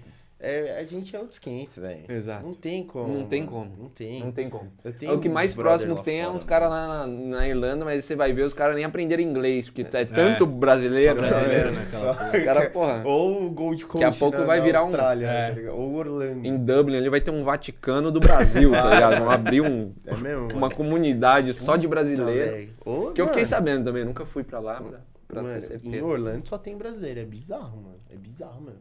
Tipo, a galera Não, já mas não. Dublin, é- Dublin é só brasileiro também, irmão. Não, é, e Gold Coast na Austrália. Tem, a gente tem uns polos, né, fora do Sim. Brasil de brasileiro, É. assim, que é bizarro. Portugal. Portugal. Mas daqui, quando você vê exportado algum artista daqui, é só vai pra Portugal. É? Consegue fazer uma turnê mexe- mequetrefe na Europa só pra falar que fez. E os brasileiros que viram estrelas, eles fazem música americana, né? Pra americana. Com certeza. A E nisso, VMA e, ne- e falando. nisso a gente. É porque, cara, você não. Eu não, pelo menos, não consigo credibilizar. Por mais que tem, mano, músicos a rodo, assim, mas músicos muito fodas aqui no Brasil. Eu acho que aqui é um grande exportador de músicos. O, o Brasil exporta muito músico foda. Só que quando o projeto ele é, na essência dele, brasileiro. Não vira, Você né? não consegue comprar, porque, pô, você vai escutar, ó, é, sei lá, beleza, tem gente que agora, a Anitta, ela conseguiu alcançar um patamar, assim, de competir com os gringos e tal, mas, porra, você vê ela fazendo a música igualzinha dos caras, pô, por que, que eu não vou? Eu vou escutar a Ariana Grande, eu não vou escutar a Anitta, que é, um, é, um- é uma tentativa de, sabe, de reproduzir aquela, aquela Também cultura acho, ali. Também acho, também acho. Então, assim, é, é muito difícil, né, falar sobre o assunto, porque eu sei que mexe num, nos vesperos aí É. e tal, e que a pessoa vai falar, ah, mas você tá é, jogando contra o nosso próprio... Mas não é, é o próprio brasileiro que joga contra ele mesmo. Também acho. A gente não dá valor porque a gente tem aqui dentro, aí tem que o cara ir pra fora e conseguir, sabe, se provar lá fora. E às vezes, muitas vezes eles vendem essa imagem, propriamente o Alok falou que fazia turnês na China e ficou tem tanto tempo. Mas é a história que eles contam pra gente pra falar, pô, esse cara tá estourado lá fora, porque aí a galera aqui vai dar mais, mais, mais valor, né? Mais prestígio, que é, coisa que. a- prestígio, né? que a gente Nem- não- Nem valor se pá. É. Acho que é mais prestígio. Prestígio. Porque, na verdade, acho que o prestígio, ele é a... Ele é a... é, ele é a concretização do valor, né? Quando É. você dá prestígio pra alguém, você já deu valor pra Você ela. já deu valor. Ele, Exato. ele é a solidificação do, do, do valor, né? Agora você falou tudo mesmo, minha cabeça até explodiu, velho. É. Foi mal, mano. Próxima vez eu vou... Pera aí, me dá cinco minutos. Próxima vez eu vou me... aqui, con- Falei pra caralho. olhinho aqui. Não, não, molhar bota as o bico aí. Mas, tipo, quando você falou é, do- dos seus shows e tal, e problema, tipo, mano, com latência, o que, que, que você quis dizer, assim? Porque o projeto que você tem, você acha que, mano, dificulta você executar por causa de, de tecnologia? Um- ou um projeto que você gostaria de ter, assim, é isso? É, é, eu, eu, por exemplo, tem um cara chamado Ben Bomber. Ele é um alemão e ele já toca música eletrônica, só música, música própria dele. e, enfim, ele faz um, um melódico, eles chamam de melodic techno, mas é, enfim, ele toca tudo, ele tem controladora para cada canal. É, e ele tudo pelo Ableton Live, só que aí você vai ver a máquina do cara já é de última geração, é, e ele tem o, o hardware também para aquilo, e enfim, aqui eu tô com uma controladora de 2016 tocando ali meio que porque é o que é o que paga, né, as contas. Então, tipo assim, talvez num cenário onde o dólar voltando para um patamar mais baixo e tal, aí de fato eu, eu iria incrementar mais coisas no meu show. Não que eu já não tente, assim, eu tenho um iPad, às vezes eu, eu tento sincar o meu iPad com o meu computador para eu ter outros knobs, pads e tal, mas ao mesmo tempo também eu falo pra quê? Se, se eu- o lugar que eu toco nem é, Não- não- nem não pede tá isso, nem pede, né? eu, fico- eu nem fico em cima do palco, pra vocês terem ideia. Eu sou DJ meio à moda antiga ainda. Eu fico numa cabine ali, no lugar que eu toco de residente, hoje em dia. Aham. Eu fico numa cabine lá em cima. Assim, eu tenho um acesso lá em cima, tipo, o pessoal consegue me ver, mas me vê com um murinho na frente. Não tem aquela exposição tão grande e tal. É, não porque, faço live. Tipo, eu fui então, ver, um- tipo eu assim, fui ver uns, caras, uns caras na gringa fazendo live, mano, e os pads tava até, tipo, assim, ó, virado pra galera. E o Aham. cara tava tocando assim, tá ligado? Sim. Eu achei muito louco, mas Sim. você vê que o cara tava num palco de Aham. frente pra galera, tipo, palco normal, palco Com de show. certeza. Ele No- tá, ele mano, tá eu- sendo Se um performático, dia né? existir Mano, essa a- demanda a aqui, eu vou Ableton- eu vou estar sendo um dos primeiros a fazer. Aí a Ableton Push, tipo assim, virada pra galera, assim, o cara vai Aham. arregaçando lá, muito louco, tá ligado? Sim. Mas é isso, a galera foi lá pra ver aquilo. E Exato. tava assim, uau. Exato. Se é isso. na galera, tipo, a galera não tava nem bebendo, tava com o Aham. copo assim, tava tipo, uau. Aham. E um o cara- copinho aqui, outro celularzinho filmando É, aqui óbvio, o né? cara É, e tipo, pá, caralho, que assim, foda. E, mano, e a galera, tipo, em êxtase vendo o Sim. bagulho. Mano, eu acho que se, se pegar um cara assim, for fazer isso assim, tipo, numa balada normal, Passa, paulistana pa- da vida, passa batido. passa batidaço, É mais fácil né? ele ser roubado do que alguém perceber que ele fez um, bagu- um O live, vai um roubar a live Ableton performance. Push 2 dele ali, ninguém nem É por perceber, isso, é mais mano. por isso. Mas com certeza, se existir essa demanda aqui, daqui a, daqui a um tempo, vai que as pessoas Uhum. falam, pô, cansei do DJ nos moldes tradicionais, queremos um DJ super dinâmico, que faça É, acho- piruetas, mano, a- acho que pirotecnias. O máximo, o máximo que a gente tem que chega perto, assim, não tá nem. E é só próximo. fachada, né? Vamos, vamos É, hoje em dia os é caras... o- Pendrivezinho, bala ali. é o nome? com a Pedro Sampaio, que ele 50. faz uns bagulho lá, pega lá o microfone, autotune pá e. É muito primitivo ainda É, aqui. muito Ah. primitivo, mano. E, e, e você vê, é só os headliner que, que incrementa coisas assim, por quê? Porque aí você vê que realmente o pessoal comprou e tá lá, Uhum. de certa forma, pra ver o cara, pagou ingresso pro show do E cara. ele já então- tem o- os meios, né? Porque eu, sinceramente, isso, na né? minha opinião, o DJ de verdade, ele não é o cara que faz scratch, ele não é o cara que faz pirotecnia. É ele que é o faz cara o que faz a curadoria é, para aquela galera. Ele entendeu o que, que aquele público quer e Uhum. ele vai jogar E o em set casa. vai estar, tipo, Vai fazer um- encaixadinho, exato. amarradinho ali. Ele não vai ficar querendo inventar moda, inventar roda. E eu já tentei, como eu falei, fazer no, no começo ali, eu tentava inventar umas modas e aí eu vi que, mano, talvez eu não precisasse me, é, me, me expor tanto no, no começo. Eu precisava mais arredondar, entender essas, essas coisas. Que eu demorei um tempo pra entender também. No começo eu queria, pô, virar da água pro vinho. Era de música eletrônica pra música orgânica, assim, num numa coisa assim que só faltava entrar uma música clássica no meio, saca? Era uma coisa assim, jogava pra todos os times. E aí eu vi que, cara, aquilo ali era um tiro no pé que eu tava me dando e eu podia em qualquer momento falar, mano, a galera não não nasceu pra pra apreciar a música. E de fato não nasceu. Não, né? Você só quer um, um, um resultado ali, você só quer uma, que entreguem alguma coisa. Pô, paguei, pa- paguei pelo ingresso. É que nem o Claptone lá. Só precisava ter um DJ em cima do palco. Não precisava nem ser o Claptone. A própria galera que tava lá não, Não nem percebe. percebeu, né, mano? Mano, e você que, tipo, manja da, desse mundo da, da, da música eletrônica e tal, o que que faz, mano, os alemães ser tão fora da curva Ah, eu tinha no é. bagulho, mano? Porra, boa pergunta. Porque, mano, eles são referência até em Israel, que falam que Israel é um outro polo de música eletrônica foda, grande, né? Sim. A Suécia também, A Suécia, Estocolmo, é um É, Estocolmo. É, é que a Suécia é mais da música pop, né? Mas eu não sei o que que os. Eu acho que, na verdade, o, o esses povos, por eles serem, serem mais frios, não, não só de personalidade, mas também na questão do, do tempo Uhum. mesmo, é, eles ficam mais em casa. Então, quando eles ficam mais em casa, eles têm mais tempo para produzir música. Aperfeiçoar a arte, assim. Eu acredito que seja mais por isso, porque não, não acho que seja algo cultural, assim. Não, a música eletrônica nasceu. É, se bem que nasceu meio que na Europa, É. ali com Kraftwerk, não Exato. sei. Enfim, a história pode dizer mais do que eu, mas o que eu chutaria é que é mais porque eles ficam mais em casa, que tá frio pra caralho, você não quer sair de casa. Vou Aí produzir, você, pô, né? vou ficar fazendo música aqui. E o rolê Uhum. é esse, ninguém vai. Ninguém vai me tirar daqui, no máximo. Ô, vamos tomar um chá aqui na.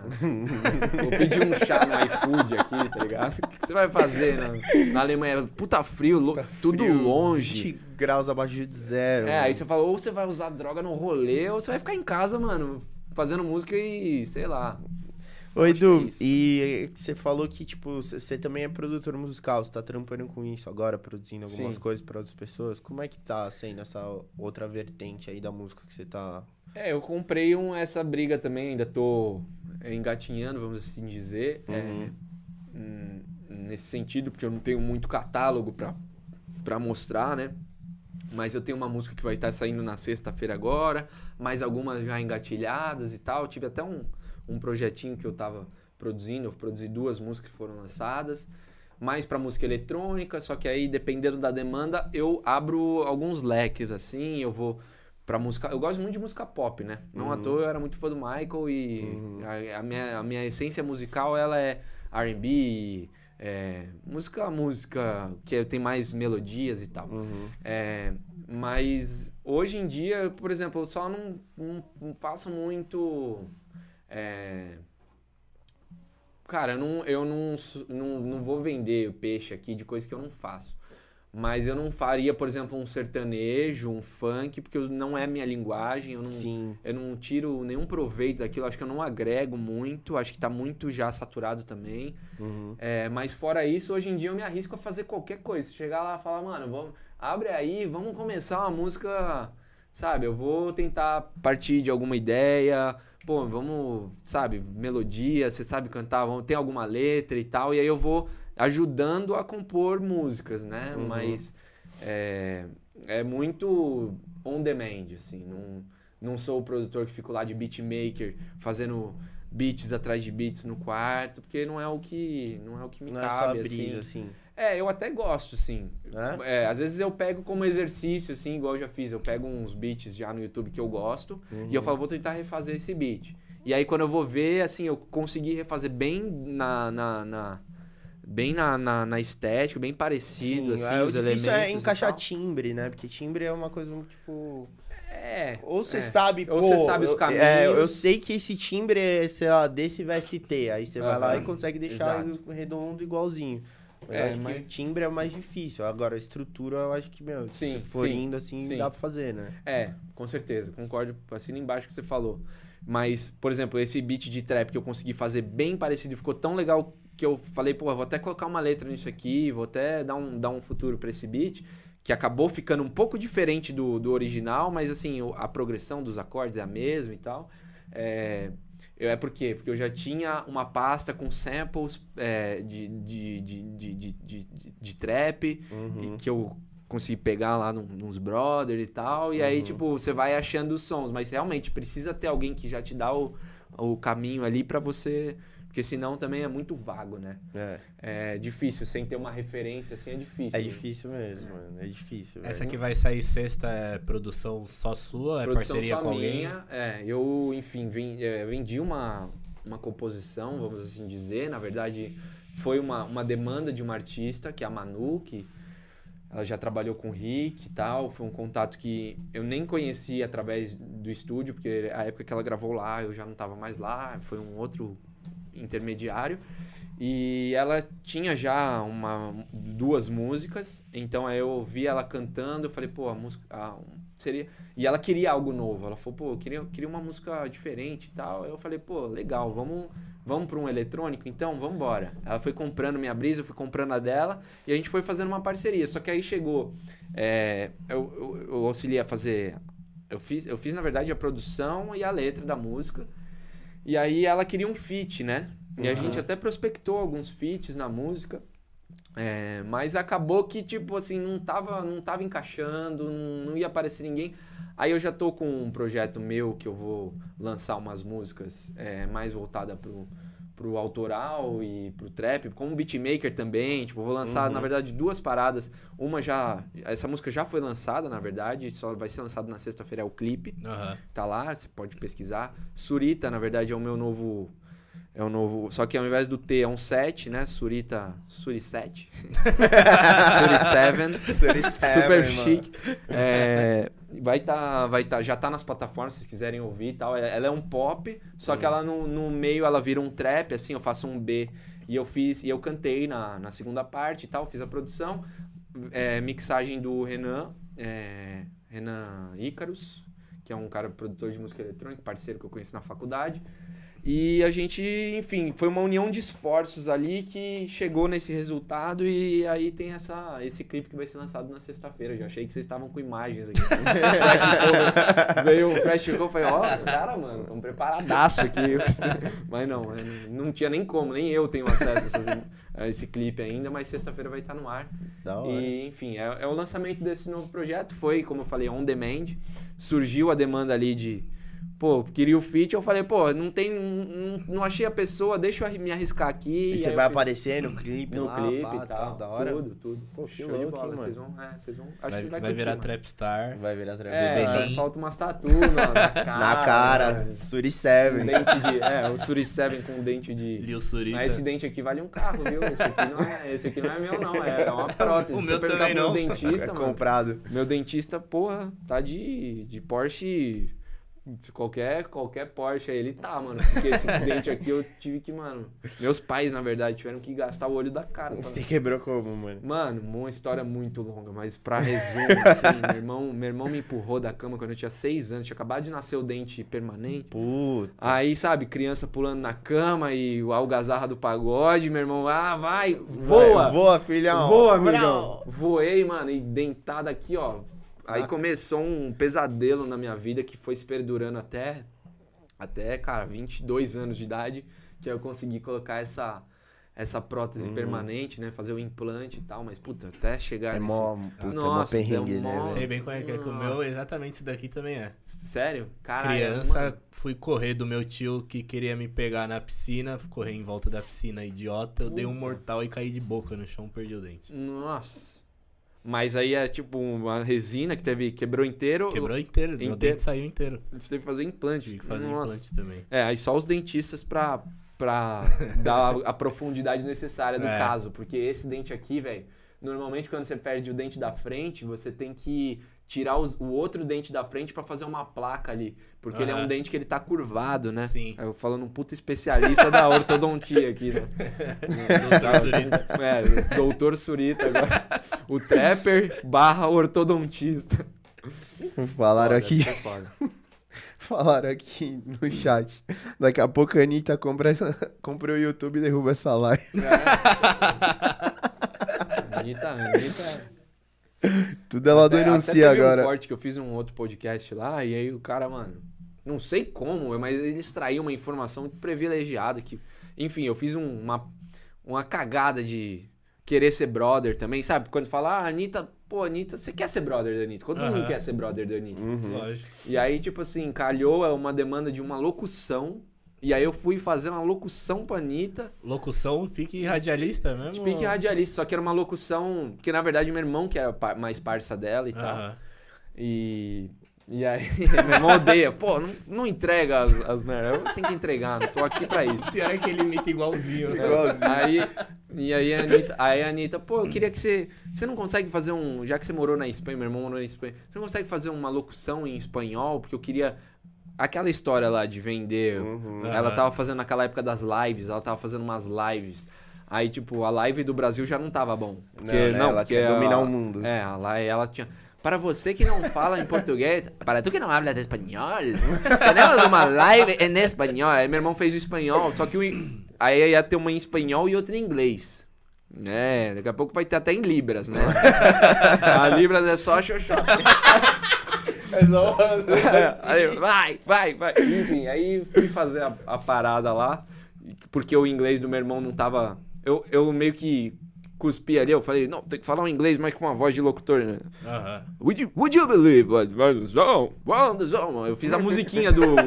aí ele falou, pô, faz você que tá melhor. E aí eu fiz. E aí eu falei, tá, mas e aí? Mandamos, Anitta. Não vai dar um crédito, não vai dar, vai dar uma moralzinha, não vai me chamar pra casa Valeu, dela, né, velho? não vai mandar um, um, um ingresso pro VMX. Nada, tô esperando até hoje. A Anitta nunca, nem sabe de que minha cara. Puta, Pô, Anitta, tô- mano, que vacilo, Aí mano. também agora, aí eu resolvi comprar briga com a Anitta. Falei, não, agora, agora já que ela não quis ser minha amiga, agora ela vai ser minha hater. Foda-se. Tomar no cu. Por isso que eu tô aqui, mano. É pra expor a Anitta. Chupa. Chupa, Sou Anitta. muito mais foda que você. Queremos você aqui, tá, Anitta? Pode Me vir. chama pro palco do VMA que a gente conversa. Ai, caralho. Foda. Da hora, mano. Eu não Ué, e- consigo me segurar. E quando você decidiu virar DJ, assim, você se- tinha algum brasileiro que você curtia, que você se espelhava, ou o rolê brasileiro não, não te agrada? Não, é, acho que, cara, como DJ, DJ, é uma boa pergunta, mas assim, porra, o Vintage eu acho um cara muito foda, assim. eu pergunto porque, é um- mano, eu sou um cara é um que pa- eu, eu não sei porque eu não consigo gostar de música eletrônica. É? Eu amo música, amo música. Sei.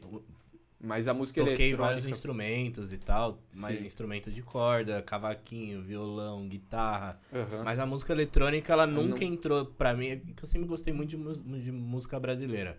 E o que a gente tinha, pelo menos quando eu era mais novo, era aquelas porra de Summer Hits, Sim. Electro Hits, tá Sim. Ligado? era da hora. Ali a parada era, era americano total, assim, Uhum. tudo em Isso inglês. nunca entrou no seu E sangue? eu nunca consegui curtir, tá Mano, ligado? eu sempre curti, tipo, mano, uma EDM mesmo, assim, mais, mais Mais radio puxadona. edit, Uhum. Tá bem, ligado? bem, bem é, sintetizado mesmo, no tipo, sentido mano, de é, Swedish House Mafia. bem mastigadão, assim, Uhum. bem entrega tudo, É, vai, tudo entrega tudo. condensado. Tudo Ah, condensado, é. Eu também eu sempre gostei mais de. Vou mais pra esse lado. Tipo, mano, Swedish House Mafia, Eu não gosto daquela coisa que fica muito repetição, Não, muita tum, repetição. tum, eu também tum, não sou muito tum. chegado nesse, nesse Puta, tipo de música mano. eletrônica, É, não. Sete minutos fica. 5 horas. Você tem que, você tem que tomar um. Um negócio pra gostar, é, negócio, isso eu também não, mano, eu não gosto. 124 BPM tudo, assim, uma hora... Mas eu acho, por exemplo, o Vintage é um igual. cara muito foda no sentido do que de que ele, ele preza pelo que ele faz. Você vê que ele, ele dá um valor extra pela arte dele ali. Óbvio, ele tá num lugar que ele pode fazer isso, é, mas eu acho que ele faz com maestria, assim. é, e ele vem trazendo coisas de fora que eu acho que é muito interessante para aquela linguagem que falta pro brasileiro, de poder curtir uma música um pouco mais devagar, Aham. que não precisa também ser tão tudo all inclusive pra todo mundo, que nem o Alok. Eu já Uhum. vejo o Alok como um cara já mais vendido, assim. É mais pop, né, o som dele, né? Mas são as duas referências, assim, que a gente vê aí hoje em dia no mainstream e tal. Quando, você- quando você tava começando, que você decidiu ir pra, pra música eletrônica, quem que era, assim, a maior inspiração do, do meio, assim, pra você? Tinha alguém? Cara, é, no começo. Ou até um artista, assim, que você, tipo, via pra caralho e se inspirava em cima. Cara, eu, eu gosto muito do Avicii. O Avicii Uhum. é um cara que eu. Na verdade, o Avicii me deu a. a a afeição pela música eletrônica, porque eu também era que nem você, assim, não gostava muito. Uhum. Mas aí quando veio o Avicii trazendo aquela coisa, assim, com muita energia e vocal no meio e tal, eu achei muito foda aquilo ali. E aí depois do Avicii, eu gostei também de algumas outras, de uns caras meio, tipo, Kygo, que é Kygo, Nossa, né? eu acho ele que é meio foda. house, Mano, um né? Firestorm pra mim é uma obra de Adoro arte, essa- mano. Adoro essa vibe. Firestorm é uma obra mas de arte. não dá pra dizer que é uma referência, porque se eu for querer levar uma música nesse sentido aqui, é, ou eu ia ter que ir pra uma onda tipo que o Bruno Martini tem feito, que é mais Aham. é, música eletrônica pra gringo, Uhum. que quase que não vende aqui, mas. E o você Bruno Martini, fora- ele é das antigas já, né, mano? Ele Na verdade, ele um- começou ali também, em 2016. Uhum. Ele foi, fez a primeira gig ali.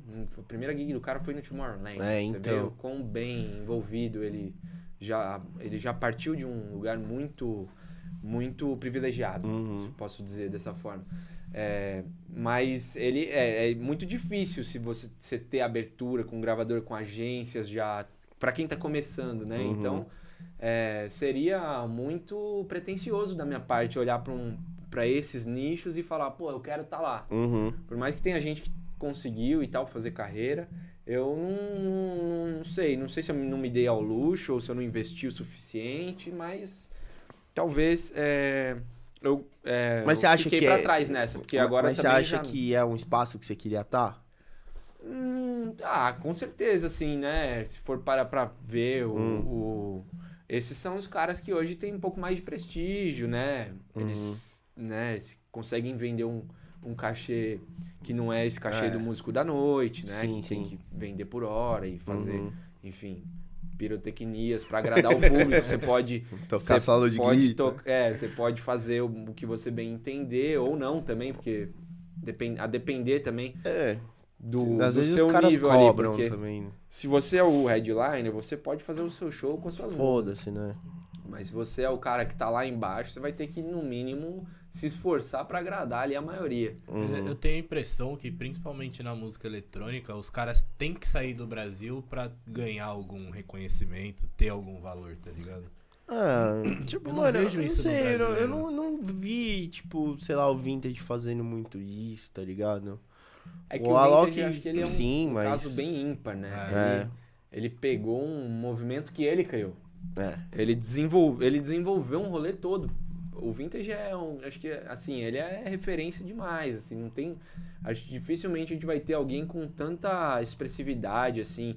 E ele é um cara. Não, ele, não é, ele não é rendido ao público. Ele Uhum. vai e você assiste o o show dele hoje. O show dele hoje não, já não tem mais a ver com o que era um ano atrás. Uhum. E é um cara que vai ditando tendências, né? É verdade. E ele não realmente acho que ele não precisou se vender, mas ele também não. ele- o sucesso dele foi daqui, né? Foi brasileiro e tal, foi conquistando o público dele aqui. Hoje ele toca fora, mas toca, obviamente, com para muito, muito. o- acho que o público brasileiro colocou ele lá mais pra cima. Mais ou Uhum. menos o que a Anitta fez, ele fez pra música eletrônica, Uhum. né? De conseguir essa representatividade.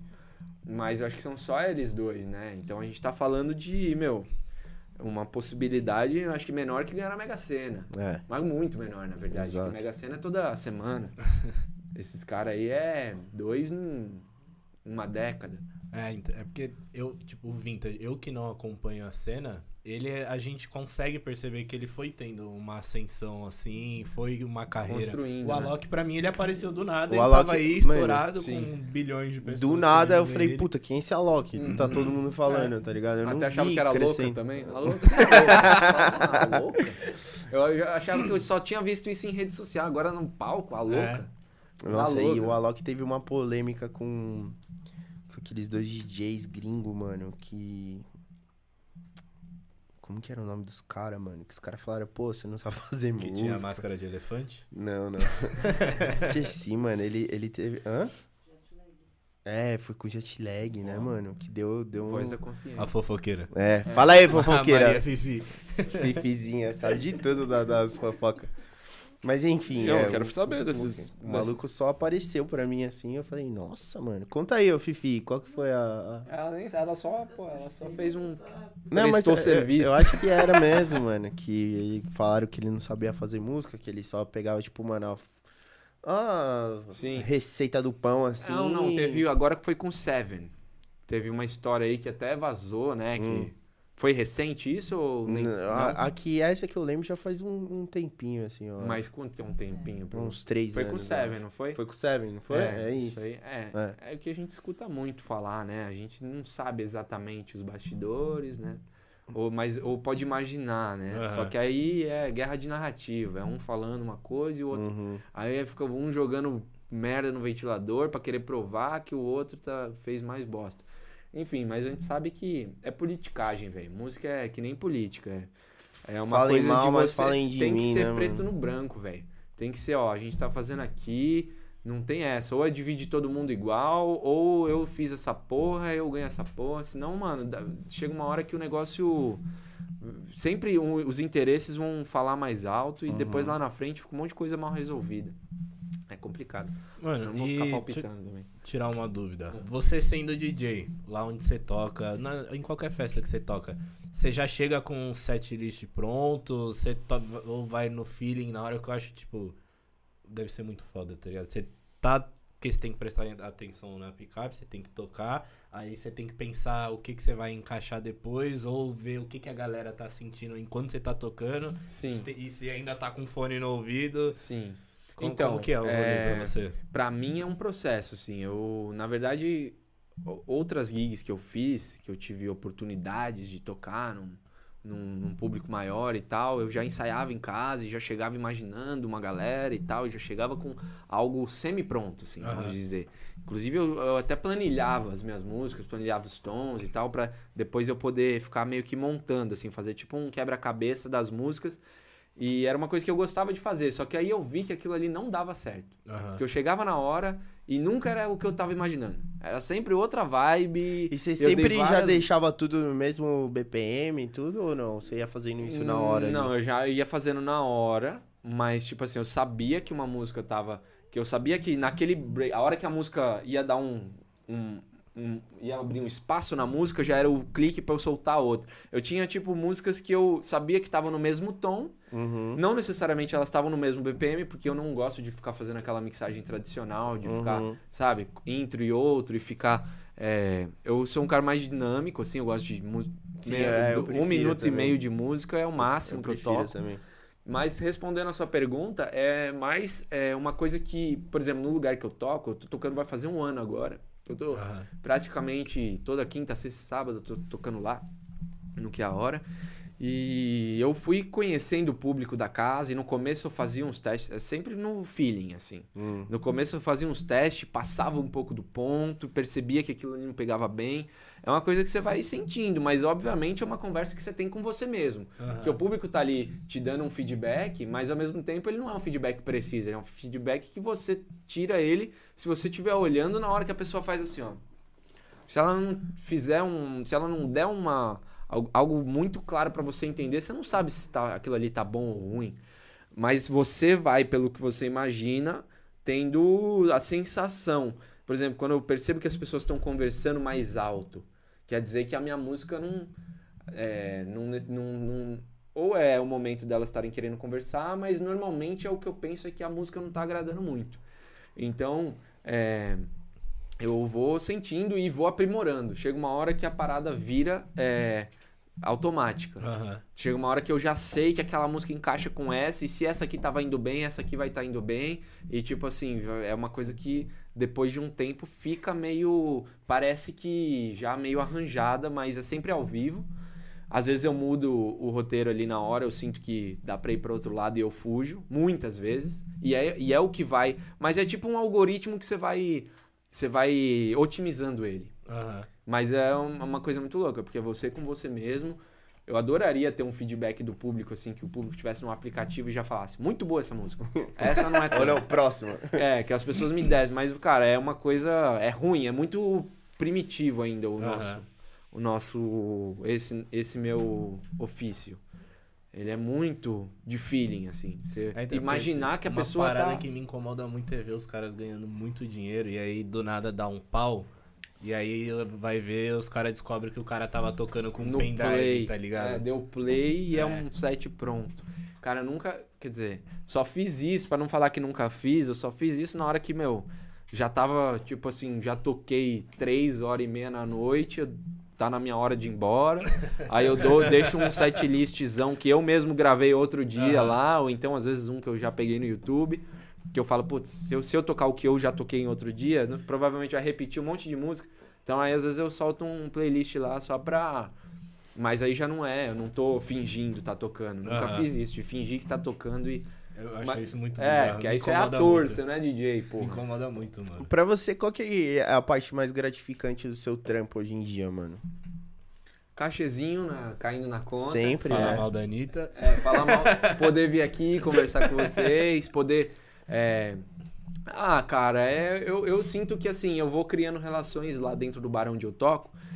E as pessoas, cara, é- é- eu gosto muito de me relacionar com pessoas, de conhecer, porque pra mim isso é a vida. Uhum. Não é subir no palco e ficar lá, vai, me. me Idolatriz, deixa, é, sei lá. deixa né? eu ser o cara aqui. Eu gosto de poder estar me relacionando com pessoas. E eu sinto que isso, é, acho que na verdade é a coisa que eu mais tenho aprendido lá, porque tem o público lá, que às vezes eu tenho que aturar uma pessoa mais é, chata. e às vezes, eu- às vezes chega uma pessoa legal com uma. Com uma com uma, uma- um, um conselho ou tipo um pedido de música e é uma música legal que eu falo, pô, essa pessoa, cara, ela, ela não cagou em cima de mim. Porque normalmente as pessoas chegam chatonas assim, pô, mas toca não sei o quê. Eu falo, pô, mas a banda acabou de tocar isso aí que você pediu. Toca Anitta. É. Não, porque eu faço intervalo com banda. E, Ah. tipo, normalmente o público da casa é um público que é muito voltado pro rock. Então, é tipo assim, esse. é, eu vou me blindando emocionalmente. E eu acho que isso me faz evoluir muito. Obviamente que a, a questão técnica de tocar ali e, e ir aprimorando o, o, o ato de tocar é uma coisa que eu fico muito feliz de ver que eu tô melhorando, de ver que eu tô agradando mais, e Sim. mais e mais os o público vem fala, pô, que do caralho, me dá seu cartão, quero, me passa seu Instagram, que eu quero. te-" Isso é legal pra caralho. Mas também essa, esse lance de aprender a criar uma casca pra lidar com pessoas, porque, velho, sempre vai. Isso sempre vai ditar nossa nosso profissionalismo, é como Sim. eu me relaciono. Então eu acho que isso não tem preço. Obviamente o cachezinho é o que me faz Sorrir. é, abrir um sorrisão. É, faz e e mesmo né, que o mano? cara ch- faz o, vem, vem na encheção de saco, eu falo, pô, valeu pelo toque. Daqui a pouco eu vou tocar essa música que você pediu, mas nunca toquei. tá te esperando até hoje, ela não foi embora do bar. Tá. Nós dois, nós somos os caras mais, Mais chato, insuportáveis mano. no rolê. Eu ia a gente perguntar quer que isso, toca velho. nossas músicas, tá ligado? No rolê, vocês chegam e. e- Porra. É, então, nos vocês Estados são chatos, Unidos, a gente, nos odeio Estados Unidos, vocês a, gente ficou. Pode mudar pra entre inimigos A gente ficou puto nos Estados Unidos que a gente foi em um bar e tava escrito lá. Não vale pedir música pro DJ? Por favor, não peça música, só curta o rolê, tá ligado? É, Uma parada assim. escrever A gente chegou "Mano, lá e eu fiquei, dessa porra porra, desse mano. bar aqui. Eu não gostei, mano. Não, então, pra não, pra não ser cuzão aqui, eu sempre levo em consideração. A pessoa fala, porra, mas toca tal música. Eu vou entender mais ou menos o que, que aquela pessoa. Então, tipo assim, às vezes eu não tenho aquela música que a pessoa pediu, mas eu tenho alguma que eu sei que porque ela gosta daquela. Sabe o algoritmo Uhum. do. Spotify? Uhum. Fala, pô, você gosta de Vai sei lá o de vai que gostar eu de não sei lá o que parecido X. É.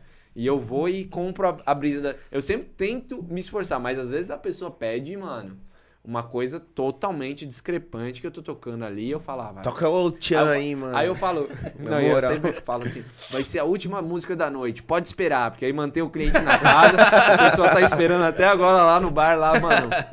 Filha da puta me enganou. é, você que é trouxa? E se o cara ficou lá até, mano, tá lá, tá só ele, os brothers já foi embora, ele tá É. lá só esperando a música dele. Você Não, toca, então, mano. aí, aí, eu, aí, porque assim, na hora que eu vou embora, eu nunca. Tipo assim, eu termino de tocar e ainda vou lá, coloco, monto uma playlist pro Spotify, porque eu não vou embora Uhum. depois que o último cliente vai embora. Eu vou embora, tipo assim, quando sobram uns 10 ali, que já não vejo mais um movimento de pista, assim, Uhum. e tal, aí eu pego, vou lá no, no computador lá embaixo, monto o Spotify, uma playlist, e aí se a pessoa tá lá, é óbvio, eu vou tocar até o chance, se for o caso, porque, pô, aí não é tem mais... rolê, né? É, não tem mais a galera que vai questionar, pô, o que, que esse cara tá tocando é o Tchan?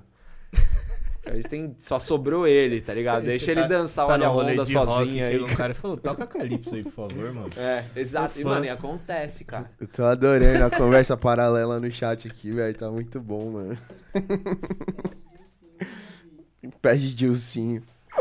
Não, Jorge eu, se, for- se, não, se a casa não tivesse. Eu não sou, mano, esse, eu já passei dessa fase, na época lá do. Aí eu é- era mais chato. Hoje em dia, mano, se assim, se os caras me convencem que vocês são maioria, que o, o Rubens, que é o gerente lá, pô, o Rubão liberou, tá liberado, mano, óbvio que eu vou tocar a música que for. Porque eu acho que o rolê tem que estar aí pra agradar todo, a maior parte das Uhum. pessoas que estão lá. E assim, é o público que consome, é o público que tá lá.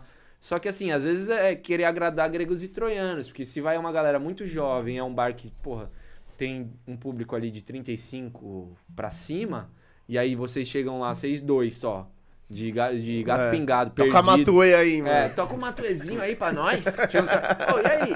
Que hora que você E vai começar assim, a tocar mano. funk? É Que hora que começa um assim. funkinho aí? Eu falo, pô, irmão, não sei se você percebeu, mas o público-alvo da... Ah, não é isso. Chegou a reparar ali embaixo que tem, mano, uns velhos, mano.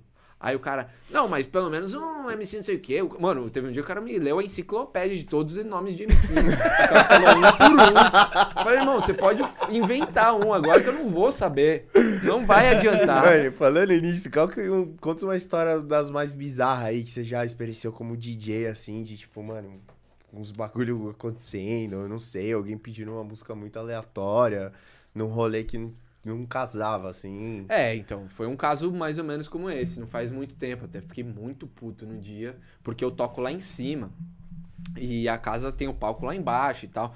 E o lugar que eu toco, ele não tem um. é, ele não tem um palco. Então as pessoas elas não se sentem intimidadas de maneira nenhuma ali, vir ali falar Aham. comigo.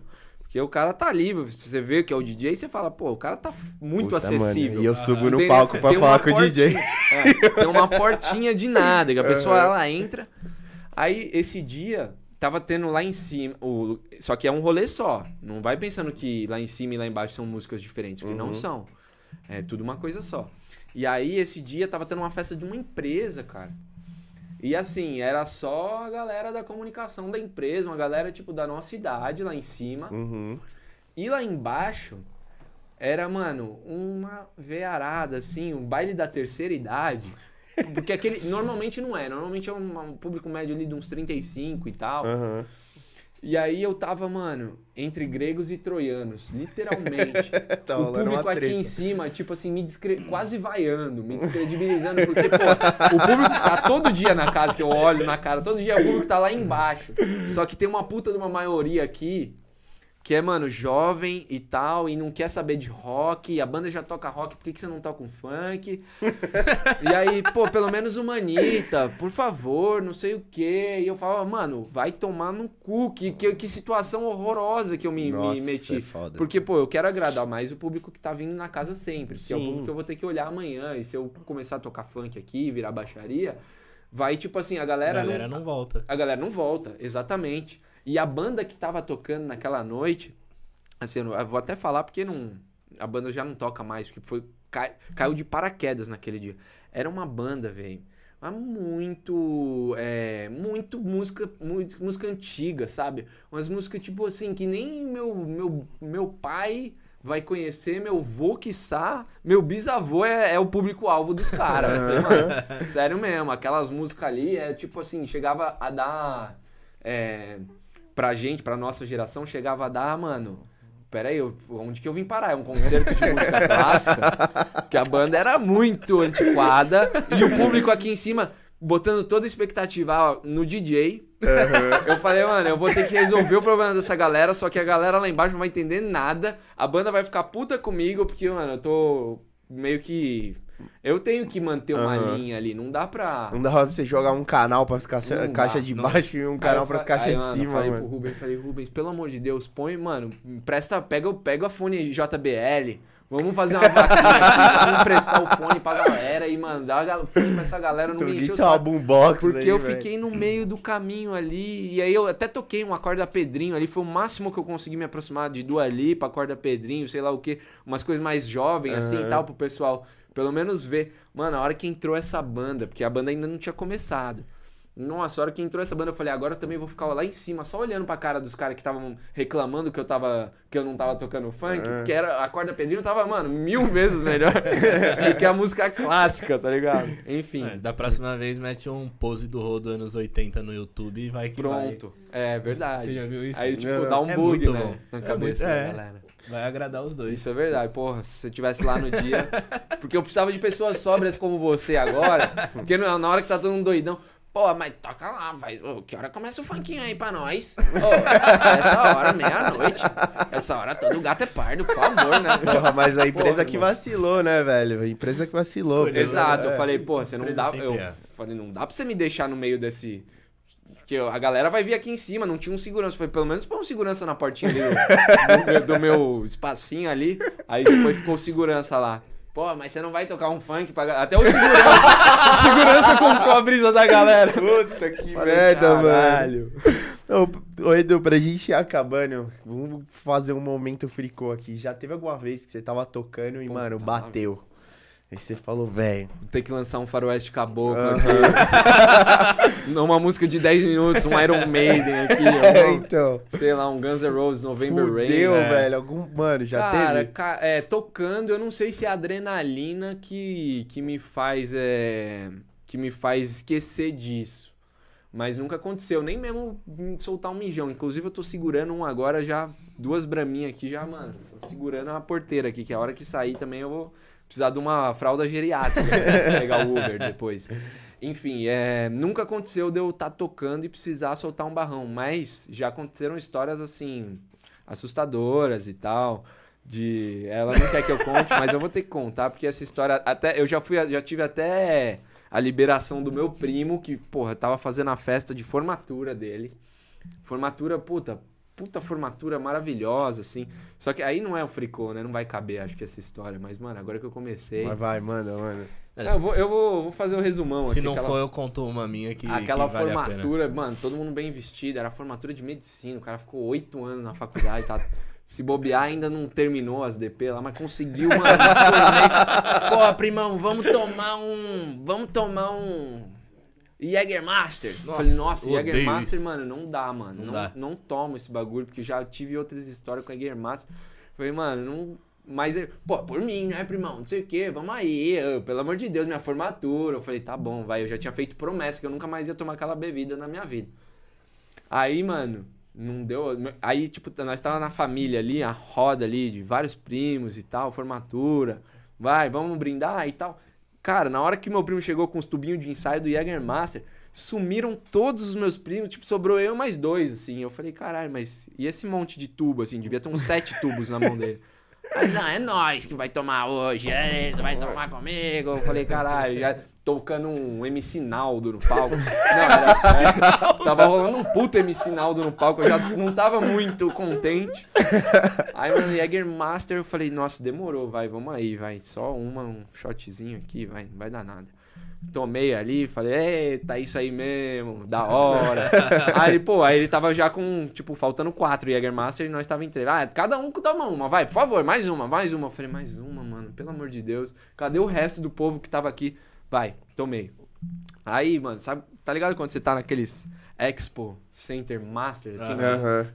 Lugar gigante. lugar gigante. E aí eu não sei o que, que eu tinha comido, não sei, mano, mas veio um revertério assim, monumental. Assim, que você olha e você fala. Mano, eu Fudeu. começa uma bombinha relógio, assim, ó. Pim, pim, O bagulho pi, vai vindo waves Eu de falei, perigo mano, assim, né, mano? tem um banheiro. E o banheiro, mas muito longe. Mas muito longe.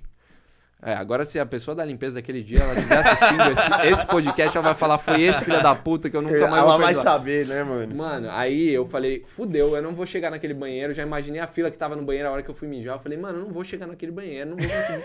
Não vai, não vai dar nada. Não vai dar Mas eu vou certo. precisar de recursos alternativos. Banheiros alternativos. Olhei assim, aí tava o bar ali no, no cantinho ali. Eu falei, mano, vai será que se eu for ali, é no bar ali? Mas tinha uma cortina ali. Eu falei, mano, se aquela cortina eu der numa quina, vai ser na quina mesmo. não vai ser quina, porque eu- esse lugar aqui tem 800 mil metros quadrados e, mano, não tem quina nisso. Aí eu falei, mano, vou atravessar aquela cortina ali e vou ver onde eu dou. Aí eu atravessei, mano, passei reto na cortina, assim, varado.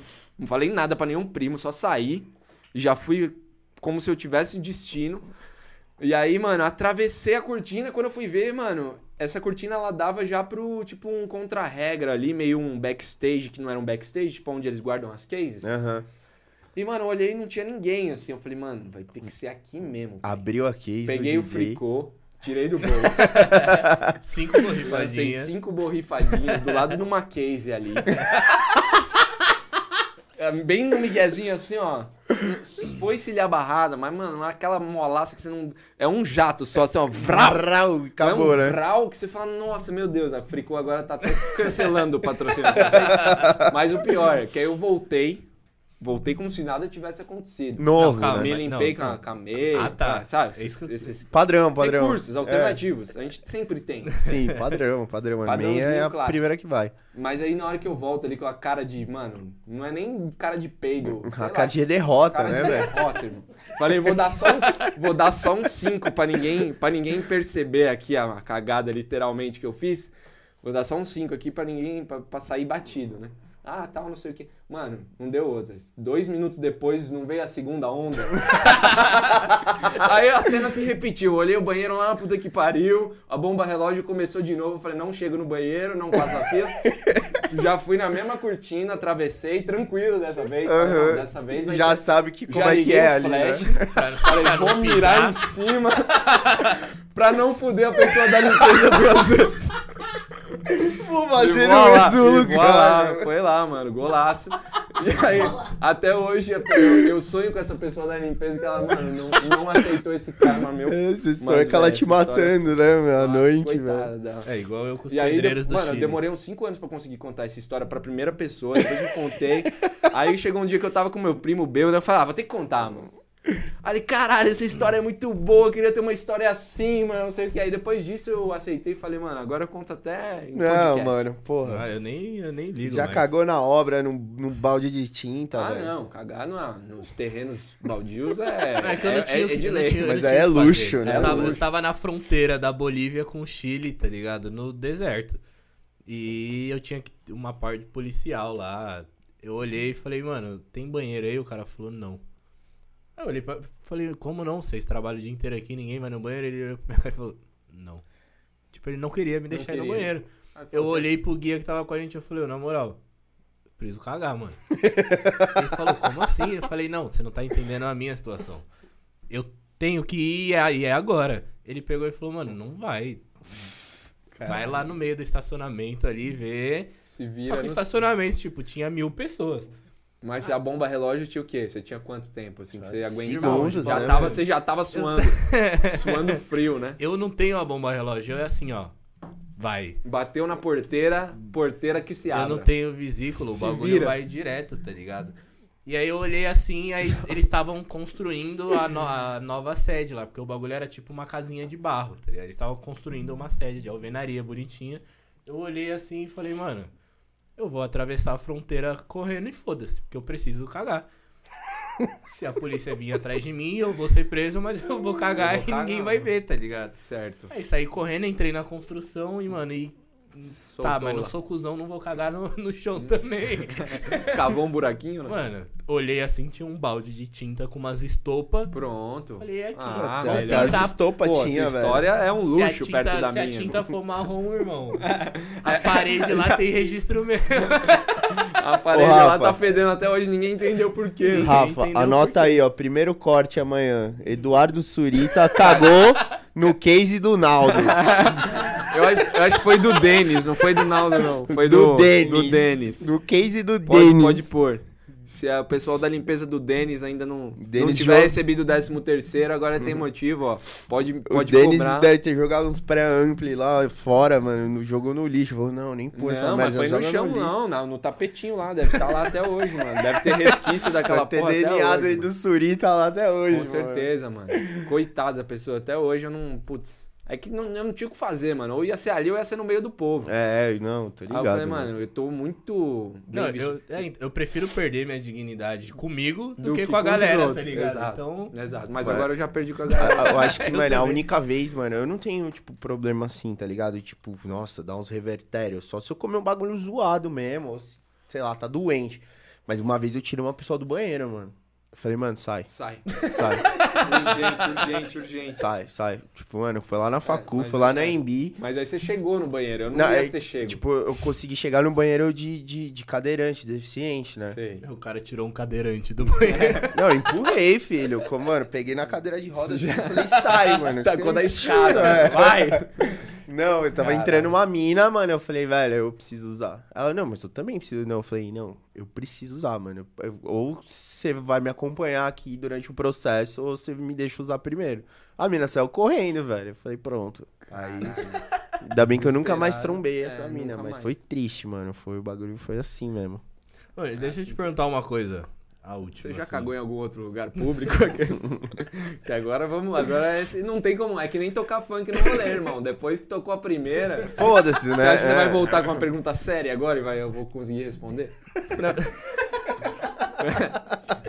mas é uma parada que eu Relação. tenho muita dúvida, que não tem nada a ver com esse assunto nem com nenhum que a gente falou. O seu pai, ele é aquela pessoa que era no pânico, igual ou que ele é no pânico até hoje, que fala daquele jeito.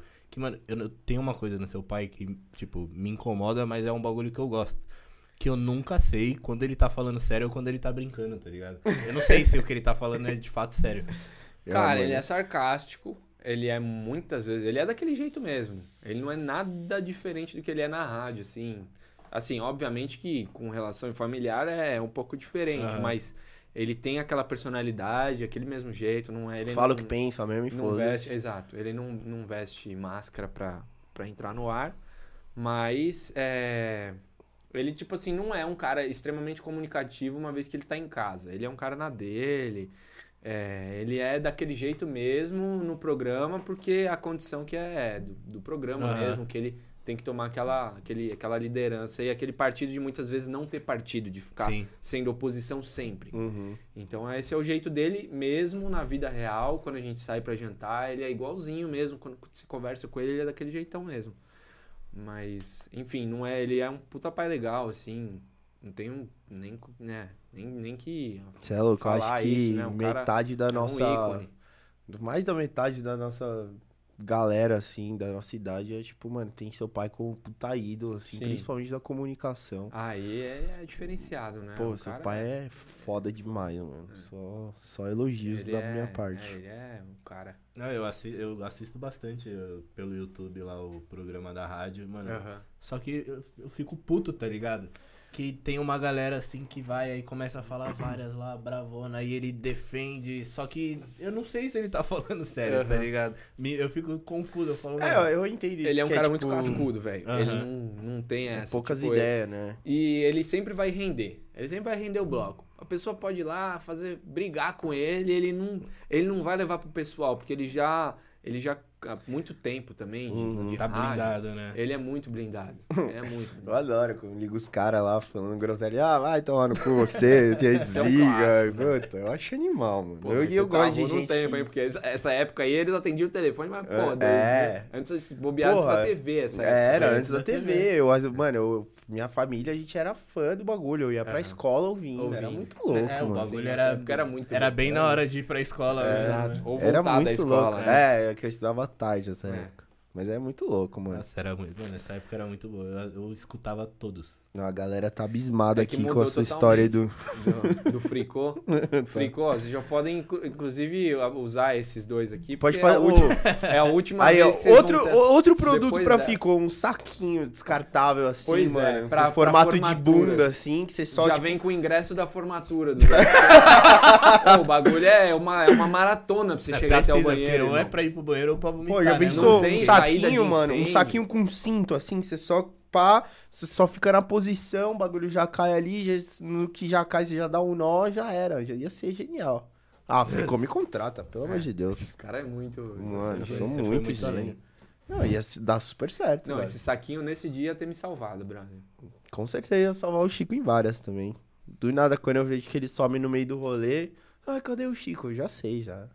Já é, foi, mas já. não à toa, não à toa que eu o cara tenho- conseguiu esse tenho escolha. patrocínio, né? Porque É, senão, mano, que é o cara melhor, assim, um cara que já traz a marca pra, pra dentro de casa, né? Eu não tenho- é o que eu falei, eu não tenho muita escolha. Eles ficam abismados que a gente tá na balada e eu falo, mano, eu preciso ir no banheiro. Eles falam, mano, você não vai no banheiro. Eu falo, não, preciso. Preciso. Mano, eu, Eu fui assim no também, banheiro. Eu, eu já tô no nível que eu comecei a ter experiência. Então eu já tô sentindo cinco minutos antes que vai rolar, eu já vou pro banheiro. Ainda mais em balada, que é nojento banheiro de balada. Chamo- Foda, o cara tem que andar "Irmão, com veja, tá ligado? Já, já vira o brother. Cândida, já vira pra dar uma brother do- lavada no já- banheiro. Já vira o brother dos faxineiros. Falou, irmão, na moral, Deixa eu te dar eu vou um... precisar, mano. Tem. Ó, Tá aqui um... tá aqui um, um agrado. Tem Um como agrado. você dar, um, Um- dar uma força um- pra nós olha. ali no banheiro? Dá um talentinho É. ali no banheiro rapidão pra Genial. nós. É, tio, mas é a vida, né? Fazer o quê? Bom, galera, pra gente acabar, vamos falar de novo dos nossos patrocinadores. Falando primeiro da Cliquim, que tá sempre aqui aí, sempre apoiando a gente. É, a Cliquim é a maior plataforma brasileira aí do mundo. Duvido você achar uns caras melhor que eles, porque eles pegam e, e cobrem toda a proposta que vocês levarem lá pra eles, desde que seja verídica, obviamente. A Cliquim é a maior plataforma de seguros do Brasil, digital, tudo 10 vezes sem juros no cartão. E eles trabalham com as 12 maiores seguradoras do mundo. Seguro pra casa, cachorro, carro, celular, seguro de vida. Mano, os caras têm, leva lá, faz sua, faz sua cotação com eles, eles vão te dar tudo esmigalhado ali pra você poder escolher a sua melhor opção, certo? Aponta seu celular pra câmera aí, pra câmera não, pra tela, né? Que no caso é a nossa Ah, câmera. ponto, senhor. Tá. É, aponta o celular pra Beleza. câmera. Mas lê o QR Code aí, tem link na descrição também pra vocês darem uma conferida e avisem que vocês viram e vieram pelo Entre Amigos, certo? Certo. Certo. E vamos falar da Fricô falar também? da Fricô agora, depois dessa propaganda É. toda que a gente fez Né, não? aqui. É. Fricô, cinco borrifadinhas do vaso, não tem erro, tem quisso pra aquele seu amigo que tem aquele bafinho de onça, apresentei ele, porque tem, quem tem bafo não fala que tem bafo, e nem sabe às vezes, então apresentei a ele. Tem também os lencinhos pra você higienizar a sua mão e superfícies, e também tem o Free Bites, que é pra dar uma aliviada naquela picadura de mosquito, certo? QR Code tá na tela, o link tá na descrição, não se esqueçam. Com o nosso cupom de desconto, que é o Entre Amigos Tudo Junto, você tem direito a 25% de desconto. Melhor que a gente, só as Casas Bahia. E exato. aí, irmão? E nem isso, mano. Eu ainda boto mais fé em nós. Certo? Edu, mano, Certo. obrigado por ter Valeu. vindo. Obrigado por ter disponibilizado seu tempo de verdade. Agradeço, é um prazer conhecer um pouquinho vez. mais da sua história, um pouco mais, tipo, mano, do seu trampo, do que você tá fazendo. E faz seu jabá aí, fala que, mano, vai sair clipe aí, mano. Manda bala. Demorou. Eu sou presidenciável aí, quem quiser votar em mim. Cara, é, faz dois minutos de, de. Como que é? Conclusão. Olha. É, companheiro. é isso aí, tem que fazer isso aí, tá ok? Tá ok? Então, é, o rolê é o seguinte, galera. Não sei nem o que, que eu não, não, não premeditei um textinho, um testículo. Aqueles. Falei, falei de tudo, tudo, tudo meio enrolado aqui, mas quem, quem curtiu, assiste aí, se aprofunde. Porque eu acho que deu caldo, foi legal e sempre um prazer estar aí com, com a galera. E não sei, por enquanto tô bem assim, sem ficar hum, enrolando mais, mas tenho que enrolar, né, para cumprir, cumprir com os dois minutos aqui de conclusão. Quem estiver assistindo, a gente agradece a participação. E depois desse monólogo que não levou a lugar nenhum, eu encerro a minha participação no Entre Amigos. Eu tô precisando dar uma mijada aqui também. que Daqui a pouco esse, eu vou ter que mijar aqui no meio do, do estúdio. Vocês me segurarem Tem um mais. cantinho aí, velho. Fica à vontade. É, só precisava de uma cortina. Pra quem quiser saber mais do trabalho dele, o Instagram Uma dele case, tá aí na case. descrição. É isso. Então é isso, até quinta-feira. Quinta-feira que tem Quinta-feira, episódio? quinta-feira. Que vai ser sobre música também um pouco, mas muito mais sobre política, acredito eu. Mas Eu vou Exato. tentar falar mais sobre música porque política não é muito legal. Exato. Por mais Mas- que eh, vocês estejam precisando. Quinta-feira tá aí e a gente vem com mais um episódio. Quem não curtiu, deixa o like aí, por favor, agora. E se inscreve também, que tem bastante coisa legal no canal. Dá uma olhada lá, vários assuntos e convidados interessantes pra vocês darem uma olhada. E agora, se você, se você também quiser apoiar a gente, aí embaixo tem um botãozinho do Valeu, que você pode ajudar o canal, ajudar o podcast a continuar sendo relevante pra alguém. Pra Exato. gente continuar podendo investir no canal, trazer novidades, trazer mais pessoas. Pagar o Rafa. imagi- Não sei se vocês sabem, mas tem custo. Tem, e é caro. Como tudo na vida. Virar pedinte agora. É. Então doe um dinheirinho aí pra gente. Duvido cada um de vocês deixar um real aí. Só se sentir no, no coração de vocês aí. E obrigado também a Eloá que fez essa É, valeu, Eloá. gente. Obrigado. Você não trouxe umas flores hoje, mas beleza. Na próxima. Quem sabe, dá uma decorada aí. Tá certo. Então. Eloá patrocina a gente. Valeu, galera. Até a próxima. Tchau. Tchau.